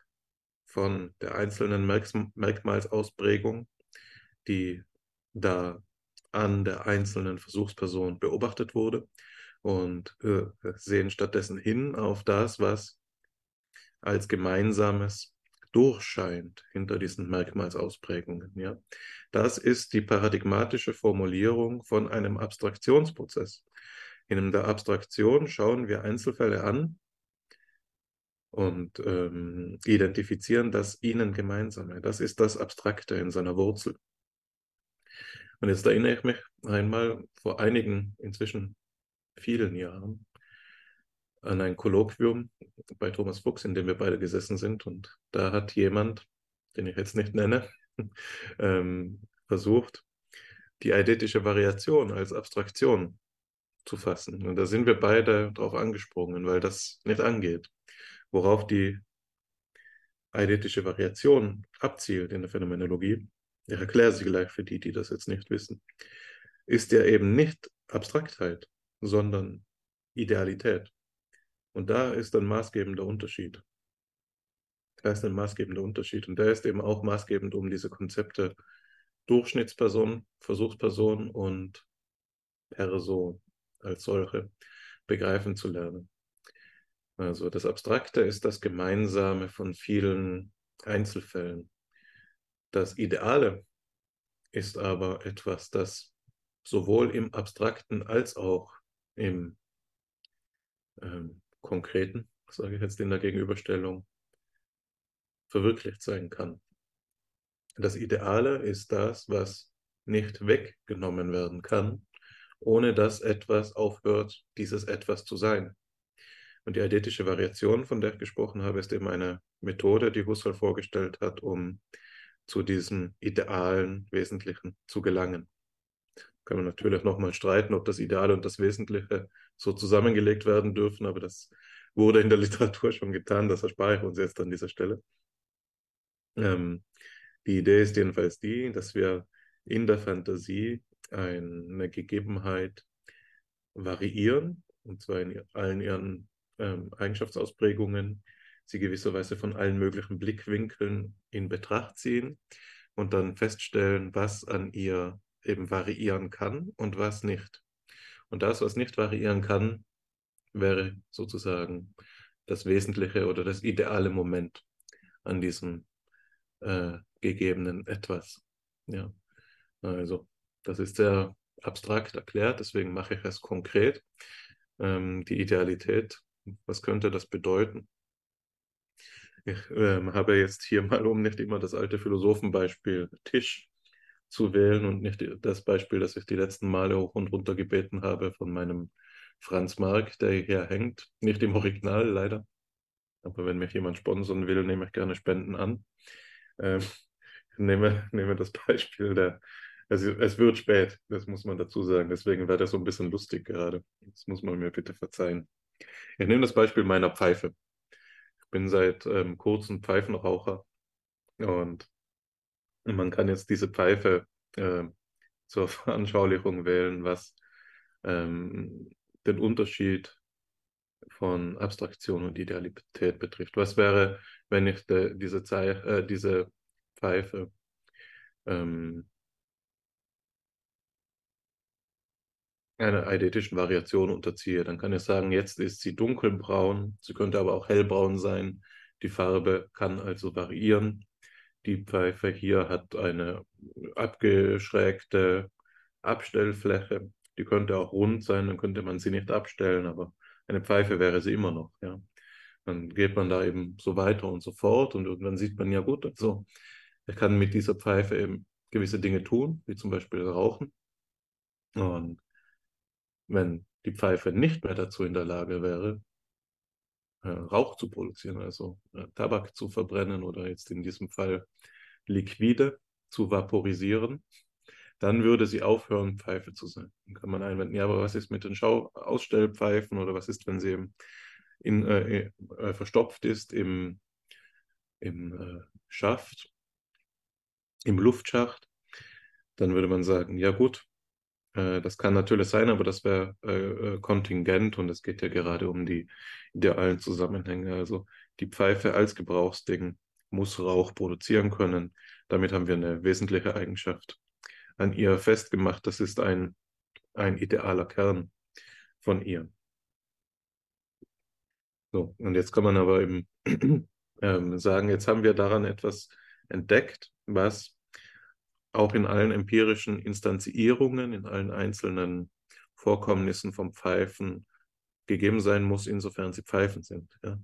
Und das ist ganz unabhängig davon, ob eben in der Beobachtung immer nur Pfeifen mit abgeschrägter Grundfläche ähm, äh, gegeben waren. Ja. Also äh, wenn ich also eine Abstraktionsleistung hätte äh, vorgenommen, so wie ich es vorhin mit dem Indu Induktionsproblem erklärt habe, dann ähm, ist das eine Eigenschaft, die eine, also die mit dem Rauch produzieren, eine Eigenschaft, die in der eidetischen Variation erschaut worden ist, die eine andere logische Ordnung besetzt, als die, die in der Abstraktion gewonnen werden können von dieser Pfeife eben. Was hat das jetzt mit der Person zu tun? In der äh, Versuchsperson-Debatte dreht es sich ja schlussendlich um dasselbe Problem. Es geht darum, dass wir, wenn wir den Personenbegriff ansetzen, meinen, einen idealen Begriff zu haben, der jetzt aber eben äh, nicht in dieser abstrakt gefassten Durchschnitts- oder Versuchsperson eben abgebildet werden kann. Da gibt es einen qualitativen Sprung genau über diese logische Ordnung hinweg, die ich gerade versucht habe aufzuzeigen. Nur, dass es eben im Falle der Pfeife so ein bisschen ähm, diffus bleibt, weil man ja sagen kann, gut, aber das Pfeifen Rauch produzieren kann ja auch per Abstraktion feststellen, aber es ist eben dennoch eine andere Art der, der Feststellung. Man würde sagen, wenn das durch Abstraktion festgestellt wird, dann hat es nicht denselben äh, Grad von Apodiktizität, wie wenn es in der eidentischen Variation äh, festgestellt wird. Und genau diese Art von Aussage ist eine, die dann die Phänomenologen auch im analytischen Diskurs zum Beispiel zu ähm, unbeliebt macht, weil das so wie eine Aussage ohne Gehalt klingt. Aber wenn wir das auf das Personenproblem anwenden, wird doch nochmal noch deutlicher, worum es geht. Also hier sehen wir das Problem deutlicher, weil wir würden meinen, das, wovon die Psychologen sprechen, sind Personen und das, wovon die Philosophen sprechen, sind Personen. Also muss das doch miteinander in Verbindung gebracht werden können. Aber wenn jetzt die einen eben auf der Ebene der Abstraktion und die anderen auf der der Idealität sprechen, dann wird klar, warum beide mit der Forschung der jeweils anderen unzufrieden sind, weil sie eben typisch Positivismusstreit ganz schlicht und ergreifend aneinander vorbeireden würden. Und wenn es wirklich so schlimm wäre, dann stünden die Zeichen schlecht für das, was wir jetzt hier uns vorgenommen haben. Wenn es wirklich so wäre, dass es da einen kategorialen Hiatus gäbe, der Personenbegriff und Versuchspersonenbegriff voneinander scheiden würde, dann ähm, wäre damit das letzte Wort gesagt. Ja, dann wären damit zwei Wissenschaftsbereiche abgegrenzt. Eine, ein Austausch wäre ausgeschlossen und wir dürften ähm, die Episode beenden, aber so leicht ist es leider eben doch nicht. Und das hat damit zu tun, dass, wie ich ja vorhin gesagt habe, Idealitäten auch in Abstraktionen, also in abstrakten Gegenständen verwirklicht werden können. Also es ist nicht ausgeschlossen, dass die Versuchsperson doch etwas mit der Person als solche zu tun hat. Und der Lebenszusammenhang verbirgt es ja sogar. Wenn ich selbst als Versuchsteilnehmer ins Labor gegangen bin, habe ich nicht unbedingt das Gefühl gehabt, aufzuhören, Person zu sein. Ja, also es gibt einen Erfahrungsgrund, der mir sagt, das, was dort von mir erkannt worden ist, oder zumindest hätte dort etwas von mir erkannt werden können, das auch tatsächlich etwas mit mir zu tun hat. Ja. Also es ist nicht so, dass ich automatisch verdurchschnittlicht werde, nur weil ich am Experiment teilnehme, sondern es hängt eben auch am Experiment. Aber das sind, das sind jetzt Detailbestimmungen. Jetzt ähm, will ich ähm, das Problem vertiefen, habe ich ja gesagt. Und ich glaube, daran kann man dann auch die Möglichkeiten künftiger Forschung noch einmal ähm, weiter bedenken. Ich habe jetzt ein Zitat herausgesucht, ähm, das vom, Persön äh, vom Persönlichkeitswert handelt. Dieses Zitat ist in meiner Auffassung in besonderem Maße dazu geeignet, aufzuzeigen, worin überhaupt das Problem besteht. Also warum man sich so querstellt, wenn die Rede von der Versuchsperson ist und man meint, das könne die Person, die Persönlichkeit nicht abbilden. Das Zitat ist von Nicola Hartmann, der hier die Frage stellt, äh, in der axiologischen Betrachtung, ob es Wertwesenheiten gibt, die individuell sind. Also die Frage danach, ob es äh, nicht so wie die meisten Werte, die wir kennen, die allgemein verbindlich sind, wenn wir sie anerkennen, ob es eben auch Werte gibt, die nur für eine Person gelten, also die nur ein, für ein Individuum eine ähm, Sollensforderung beinhalten. Und er schlägt eben die Persönlichkeitswerte als solche individuellen Wertwesenheiten vor. Das würde bedeuten, dass alle empirischen Personen, die wir sind, du bist eine, ich bin eine, wir alle, wir haben Persönlichkeitswerte, die gewisserweise unsere Aufgabe in unserem Leben bestimmen. Ähm, also wenn wir unsere Persönlichkeit zur Entfaltung bringen, dann nähern wir sie diesem Persönlichkeitswert an. Es geht von ihm eine normative Sollensforderung für unser Leben auf, aus. Und wenn wir unser Leben verfehlen, sagen wir aus Jux und Tollerei, so wie in diesem Film Druck, Drunk, fangen wir einmal aus, äh, in einem Experiment an zu trinken jeden Tag trinken wir so, dass der ganze Tag der Blutalkoholspiegel auf einer Promille ist, einfach um ein psychologisches Experiment zu machen, um herauszufinden, was die Effekte auf die Psyche und das Gemüt sind. Und dann stellen wir am Ende des Experiments fest, nach, sagen wir, zwei Monaten, oh je, jetzt sind wir schwere Alkoholiker geworden. Und ähm, würden also äh, unserer Persönlichkeitsentfaltung ein schwerwiegendes Hemmnis ähm, damit beschert haben. Wir hätten also leichtsinnig gehandelt und würden dadurch Gefahr laufen, jetzt auf die lange Frist sogar vielleicht unser Leben zu verfehlen, wenn es schlimm läuft. Ja, kommen wir nicht mehr raus und so weiter. Also da ist die Idee, dass der Persönlichkeitswert gewisserweise die Aufgabe äh, bestimmt, so wie sie nur dieser einen Person zukommt. Hartmann unterscheidet übrigens auch anders als Schiller streng zwischen Person und Persönlichkeit. Die Persönlichkeit ist dann das, was mit dieser Individualität äh, verbunden ist. Jetzt das Zitat.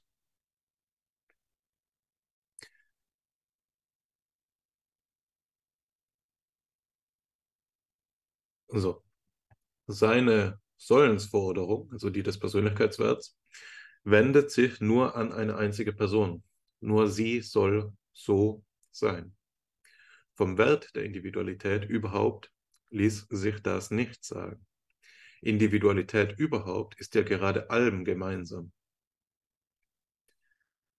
Dass sie an jedem ein inhaltlich anderes ist, ändert nichts an dem gemeinsamen Charakter dieser Andersheit. Die bloße Einzigkeit ist eben allgemein. Anders die Persönlichkeit. Mit ihr ist gerade das im Menschen gemeint, was die Individualität des Eigen von der des anderen unterscheidet. Es gibt nicht die Persönlichkeit überhaupt. Oder richtiger vielleicht, man kann diesen Begriff sehr wohl bilden und ohne inneren Widerspruch. Aber so etwas ist hier nicht gemeint, sondern im Gegensatz zum Gemeinsamen der Persönlichkeit überhaupt ist das Unterscheidende der Persönlichkeiten, und zwar das qualitativ in der Idee Unterscheidende an ihnen, gemeint. Man darf also streng genommen hier nur im Plural sprechen oder demonstrativ von dieser oder jener Persönlichkeit. In diesem Sinne ist hier vom Persönlichkeitswert die Rede. Hartmann geht an anderer Stelle weiter und sagt, dass die Ethik eine prinzipielle Erkenntnisgrenze äh, findet in der Persönlichkeit und im Persönlichkeitswert. Sie kann ihren Ort nur im System anzeigen. Dort liegen die Persönlichkeitswerte. Das kann die Ethik, also insbesondere die Metaethik, ähm, eben leisten, aber sie kann die Persönlichkeitswerte als solche nicht bestimmen. Es ist eben etwas, das, so hat man grundsätzlich nicht am Reißbrett ersonnen werden kann. Es ist etwas, das eben prinzipiell nicht durch rationale Methoden zugänglich ist, sondern es ist etwas, das im, im lebendigen Kontakt ähm, erfahren werden muss. Also etwas, das dem Fühlenden schlussendlich äh, zugänglich ist. Da tut sich dann für ihn eben auch eine Unterscheidung der Dimensionen von Erkennbaren auf der einen Seite und ähm, der, der, Weisheit als der dementsprechenden Tugend oder der, ähm, der Wahrhaftigkeit und ähm, so etwas ähm, wie dem der praktischen äh, Vernunft oder dem Fühlen auf der anderen Seite auf, wo es eben um eine Vornes ist, also um eine andere Form von Weisheit geht, die eben auf diese Individuen dann hin auch gerichtet ist. Jetzt kann man sagen, gut, wenn die Persönlichkeit etwas ist, das die Art und Weise meint, wie etwas individuell wird, wie soll diese Persönlichkeit, die die Person allererst zu dem macht, was sie ist, noch durchscheinen in, im Konzept der Versuchsperson? wenn doch das Konzept der Versuchsperson von vornherein auf Vergleichbarkeit ausgerichtet ist. Und da hat man das Problem. Wenn man das mal so radikal denkt, dann hat man das Problem entdeckt. Da hat man dann wirklich den Salat. Ja? Weil zunächst einmal würde ich da auch sagen, ganz intuitiv, wie du, auf der einen Seite steht die Befreiungsbewegung, die die philosophische Psychologie immer wieder in sich birgt. Wir entdecken neue Denkmöglichkeiten, wir entdecken neue Forschungsmöglichkeiten und tiefen Schichten von Problemen, die uns ansonsten verborgen bleiben würden. Aber wir entdecken eben auch Grenzen und die einzuhalten, intellektuelle Aufrichtigkeit von uns fordert. Ja. Ähm, es ist Zeichen eines guten Denkers ebenso, dass er sich beschränkt, wo es erforderlich ist, sich zu beschränken wie es ist zu überschreiten dort, wo Schranken ohne gute Gründe aufgestellt sind. oder nur mit vermeintlich guten Gründen. Ähm, aber, und das ist ein großes A, ich denke, dass es nicht ausgeschlossen ist, dass eine andere Form psychologischer Forschung möglich wird, möglich sein kann, in der gerade diese Persönlichkeitswerte zur Gegebenheit kommen. Vielleicht ist das nicht eine Forschung, die ähm, alleine auf ähm, Mittelwertbildungen, kollegierenden Methodiken fungiert, aber es muss nicht grundsätzlich eine sein, die ganz ohne sie auskommt. Das wäre ähm, zu viel des Guten. Es wäre eine Psychologie allererst zu ersinnen, die eben Raum für diese Art und Weise, wie Individualität sich zeigt, schafft. Und genauso lese ich übrigens deine Doktorarbeit, deine erste Doktorarbeit zum Problem. Dort hast du ja das Paradigma der Pseudo-Interaktivität äh, entwickelt. Und man kann jetzt alles Mögliche darüber sagen und dir, du selbst wirst wahrscheinlich als erster zuzugeben bereit sein, dass dort noch weitergedacht werden muss. Und ich sehe das gleich, aber die Grundidee, denke ich, ist doch eine, die genau darauf abgehoben hat. Ja? Also was ist denn eigentlich, oder wie können wir, das ist die Idee ähm, jetzt verballhornt und kurz gesagt, wie können wir experimentelle Methoden entwickeln, die radikal Raum geben für jedes mögliche Verhalten, so die im extremen Sinn dem gegen, entgegengesetzt sind, was wir in der Likert-Skala nur allzu gewohnt sind. Ja, die Likert-Skala gibt uns fünf oder sieben Antwortalternativen und da soll sich jetzt das Gesamtmenschen möglicher Variation äh, widerspiegeln. Ja. Eben weil dann in der Mittelwertsbildung wir doch dimensionale Kategorie, äh, äh, Werte herausbekommen und nicht nur diskrete Zahlen. Nein, so nicht, sondern wir brauchen Methoden, in denen überhaupt nicht vorgegeben ist, wie sich die Probanden verhalten, sondern wir müssen Experimente oder Versuchsaufbauten ersinnen, in denen sie sich radikal frei verhalten können. Du hast da einen Versuch gemacht, das äh, durchzuführen und damit finde ich einen, einen wichtigen konzeptuellen Beitrag ähm, erbracht und da auch eine, eine Perspektive aufgetan.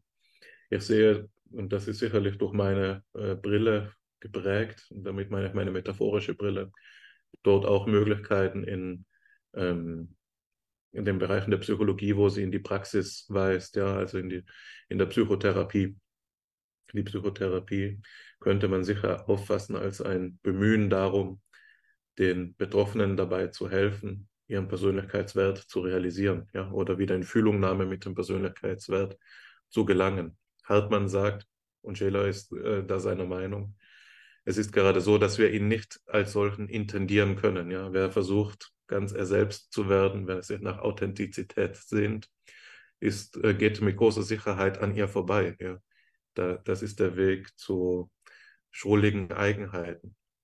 Aber für den anderen, der in liebevoller, empathischer äh, Blickrichtung auf jemanden schaut, ist der Persönlichkeitswert offenbar. Nur kann man eben bloß anregen, bahnen, warnen und so weiter und den anderen dabei unterstützen, ihn zu realisieren. Aber realisieren muss er ihn dann doch wieder selbst. Also das ist hier eine, ein, eine Möglichkeit in der Psychotherapie, das Ganze doch nochmal einzuholen. Hier haben wir das Problem, wo ist die Methode? Ja, wo ist die Methode dabei? Also das kann ich hier wiederum nur als Problemfeld anzeigen und ähm, damit will ich es auch dir übergeben, als, als solches, als Problem. Probleme sind das Salz in der Suppe der Philosophie. Darum geht es uns. Und ähm, ich möchte nur noch ein paar Fußnoten nachtragen, denn mit einer Analyse des Unterschiedes, der sich anhand der Stichprobenforschung zwischen Personen und Versuchspersonen ergibt, bin ich im Allgemeinen ganz zufrieden und schließe mich hier an. Die Unterschiede, die sich zwischen der eidetischen und der abstraktiven Analyseart ergeben, sind sicherlich ähm, paradigmatisch und bereits Thema von äh, haushaltslogischen Untersuchungen, der sich ja ausführlich mit dem Empirismus auseinandersetzt setzt. Die Frage ist dennoch, ähm, wo hier das Einheitsmoment ist, also eine grundsätzliche Trennung formaler Natur ist sicherlich nicht durchzuhalten, aber ich würde hm, das nur als Frage formulieren. Es gilt wohl, dass die abstraktive Methode nach Gemeinsamkeiten sucht und dabei alles, was nicht gemeinsam ist, preisgibt, sodass die Tendenz die Reduktion ist. Das Rasiermesser ist hier das Bild und auf der anderen Seite ist die eidetische Methode eben eine, die Besonderheiten feststellt und zwar gerade am Einzelnen oder gerade eben indifferent gegenüber dem, was das Einzelne oder das Mehrere ist. Hier muss nicht im, im empirischen Sinne verglichen werden. Das ist keine empirische Methode im Sinne einer Methode, die es auf Tatsachen, auf Daten ankommen lässt. Es ist eine Bereicherung, nicht das Rasiermesser, sondern der Rasierpinsel.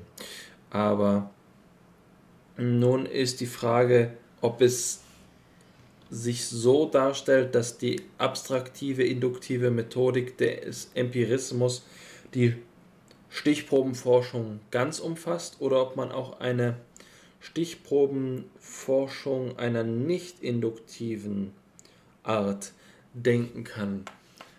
Eine Forschung, in der es eben von Wert ist, sich ein Panorama mithilfe der Ansammlung zu verschaffen, dann ist der Sinn der Stichprobe eben mehr als eine mereologische Extraktion, sondern es ist so etwas wie eine Anreicherung ähm, des Anschauungsmaterials. Der, der Begriff der Veranschaulichung kommt hier zum Tragen, die Anerkennung eines Primats der Wirklichkeit, in der sich eben etwas erst einmal ereignen muss.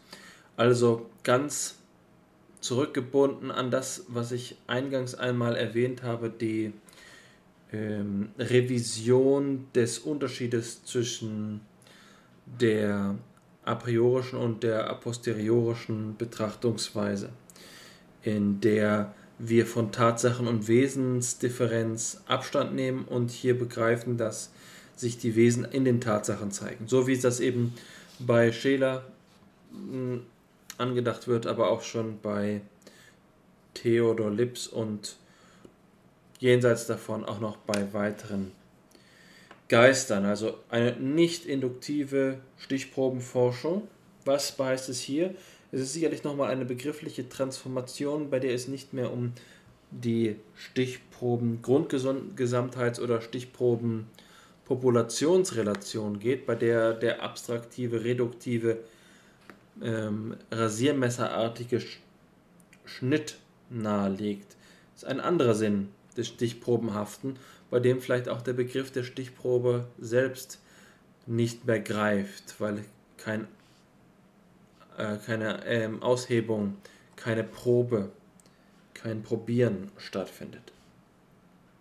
Noch eine weitere Fußnote dass ähm, wir haben über die experimentelle Produktion von Stichproben gesprochen, dann gibt es aber eben die Auffassung der akzidentellen Stichprobe, des akzidentellen Datensatzes, bei dem gewisserweise keine Gewalt der Verdurchschnittlichung angetan wird.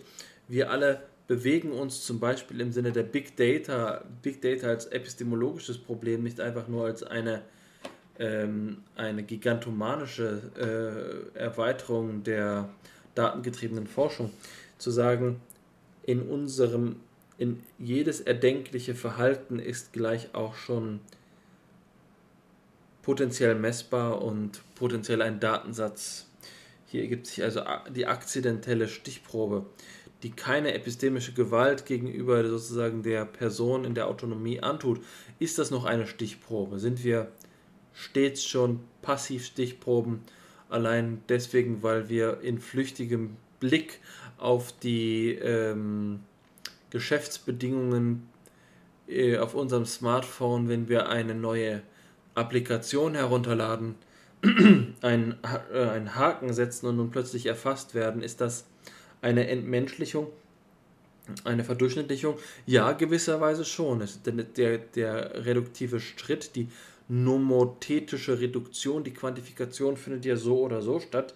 Insofern würde ich hier keinen kategorischen Unterschied machen und dennoch ist ja die sozusagen die Datenproduktionsleistung nochmal eine andere. Also hier ähm, die, der, äh, die Daten als eine Nebenwirkung des alltäglichen Vollzugs, so wie es in der Soziologie eine teilnehmende Beobachtung gibt, die Soziologinnen und Soziologen, die nur dabei sind und akzidentell Daten erheben, tauchen hier plötzlich Daten auf. Ähm, darüber ließe sich nochmal nachdenken. Also, was heißt dann noch Verdurchschnittlichung? Es ist vermutlich eine Frage der Einstellung. Da würde ich eben äh, die Einstellungslehre bemühen, dass wir auf unsere Umwelt in einer spezifischen Perspektive blicken, die gerade vom Persönlichen absieht. Und das Persönliche, das, damit möchte ich dann auch schließen, hast du jetzt gebunden an die ähm, Frage der Vergleichbarkeit. Es gibt eine kollegierende Vergleichbarkeit, die in dieser Einstellung der äh, akzidentellen Stichprobenforschung auch noch auftaucht. Wir vergleichen unsere Umwelt hinsichtlich der Muster, die im Akt des Vergleichs auftauchen. Jetzt ist die Frage, ob Vergleichbarkeit immer die Setzung von Gleichheit voraussetzt.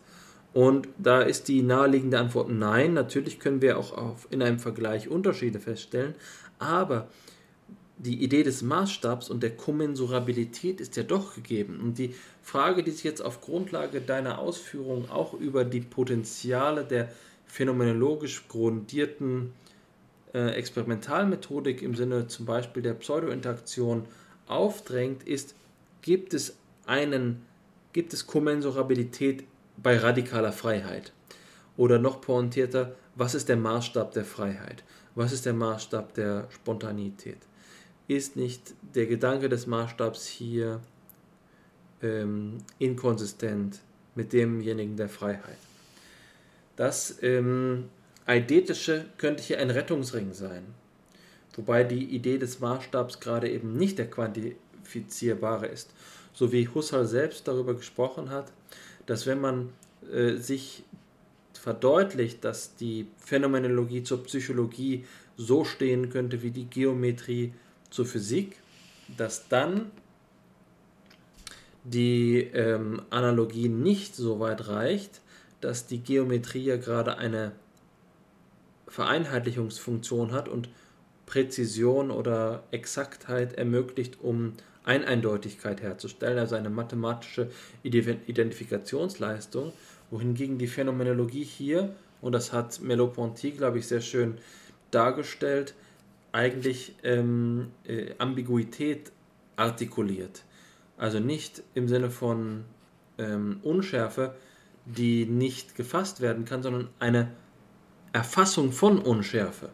So also, wie er sagt, Merleau-Ponty, dass die Müller-Lyrische Täuschung nicht gleich oder ungleich lange Linien hat, sondern gerade eben unterschiedliche Linien. Ja? Also vielleicht hier eine ähm, eidetisch-phänomenologische Maßstäblichkeit, die nicht festlegt, sondern eben Vergleichbarkeit in einer anderen Hinsicht artikuliert. Entscheidend verbunden mit der Diskussion, die in der Phänomenologie immer wieder auftaucht über den Begriff der Ähnlichkeit. Etwas, was ich, das ist jetzt äh, schamlos hier, dieser Hinweis, äh, auch äh, in den bisherigen Grundgedanken zur Frage nach der Messtheorie lanciert habe. Also Messtheorie in Hinblick auf die ähm, logisch-strukturellen Voraussetzungen von Vergleichbarkeit in Hinblick auf die Gegebenheitsweisen von Ähnlichkeit. Also die Ähnlichkeit soll hier nicht verstanden werden als dieses, diese Regression zur Mitte, die menschliche Freiheit in welcher Form auch immer äh, ähm, retourniert doch letztlich zu einer gleichen Struktur Auffassung. Nein, radikale Freiheit denkbar zu machen, sie ansprechbar zu machen und dennoch eben einen Freiheitsdiskurs zu führen, Freiheit selbst zu bestimmen und dadurch ihre, ihr einen, einen Maßstab zu bieten. Das wäre doch wohl der Synthesepunkt. Das wäre der Punkt, in dem die Person in ihrer radikalen Freiheit selbst in eine andere Art von Maßstab fällt. Ob das Pseudo-Interaktivität leisten kann, das hast du richtig gesagt. Da bin ich mittlerweile zu meinem eigenen Werk auch eher in eine Rezipientenrolle getreten und äh, eine Rolle getreten, die, ähm, die eine Erneuerung, eine Weiterentwicklung, eine Verbesserung, ein Neudenken äh, auf den Plan ruft. Ähm, da, daran will ich zweifeln. Aber vielleicht hast du recht damit, mit dem Optimismus und, und äh, Zusprache, die du gegenüber meinen Ansätzen da gerade zum Ausdruck gebracht hast, dass hier noch etwas zu holen ist. Ja, also hier noch Entwicklungspotenzial besteht. Aber das ist Zukunftsmusik. Das ist nichts, von dem wir jetzt schon Ergebnisse, abgesehen von den wenigen kursorischen Vorversuchen, finden können. Aber ähm, so viel sei gesagt, es ist ein Versprechen und ähm, Versprechen sind natürlich gefährlich. Ähm, da soll noch mehr kommen. Und ja, das Versprechen, da denke ich jetzt gerade unwillkürlich an Max Scheler, der in seinen Fußnoten so gerne neue Bücher äh, versprochen hat, die dann nie geschrieben worden sind. Das soll ein, eine Mahnung sein. Eine Mahnung, ähm, doch es mit den Versprechen ernst zu meinen. Ja, das ähm, ist ein Thema, zu dem wir wieder zurückkehren sollten und in Zukunft äh, auch FIPSI davon berichten lassen sollten. Damit ist jetzt aber meinerseits alles gesagt. Ich habe den Aufschlag gemacht und nur gerecht ist es, wenn du jetzt das Schlusswort hast. Ja, also inhaltlich ähm, bin ich zufrieden. Wir haben uns wacker geschlagen. Es ist inzwischen schon halb ein Uhr morgens geworden während der Aufnahme. Ähm, Fipsi ist zurück nach der Sommerpause, passend zum Semesterbeginn. Wir haben uns heute nichts geschenkt, eines der Grundprobleme philosophischer Psychologie thematisiert, wie ähm, äh, in der Gestalt des Problems der Stichprobenforschung und der Frage nach der darin ähm, vielleicht zu verschwinden drohenden Person. Ja? Wir haben uns die Frage nach der Versuchsperson gestellt und mögliche Potenziale identifiziert, wie das Problem, dass die Person da gerade aufhört, Person zu sein, wenn sie zum Probanden wird, womöglich überwunden werden könnte, aber sind da in der für uns auch typischen Demutsgeste dabei verblieben, dass wir das nicht heute in diesen zwei Stunden lösen können, sondern dass das vermutlich die Aufgabe für ein andermal und ein wieder andermal sein wird. Das ist eben auch etwas, das uns nicht leicht von der Hand geht. Wir freuen uns, wenn Sie uns zuhören und wir freuen uns, dass FIPSI jetzt wieder Fahrt aufnimmt. Es ist schön, Alexander, dass wir es geschafft haben heute, trotz widriger Umstände. Ich freue mich, wenn es in einer Woche dann wieder heißt, Flipsi.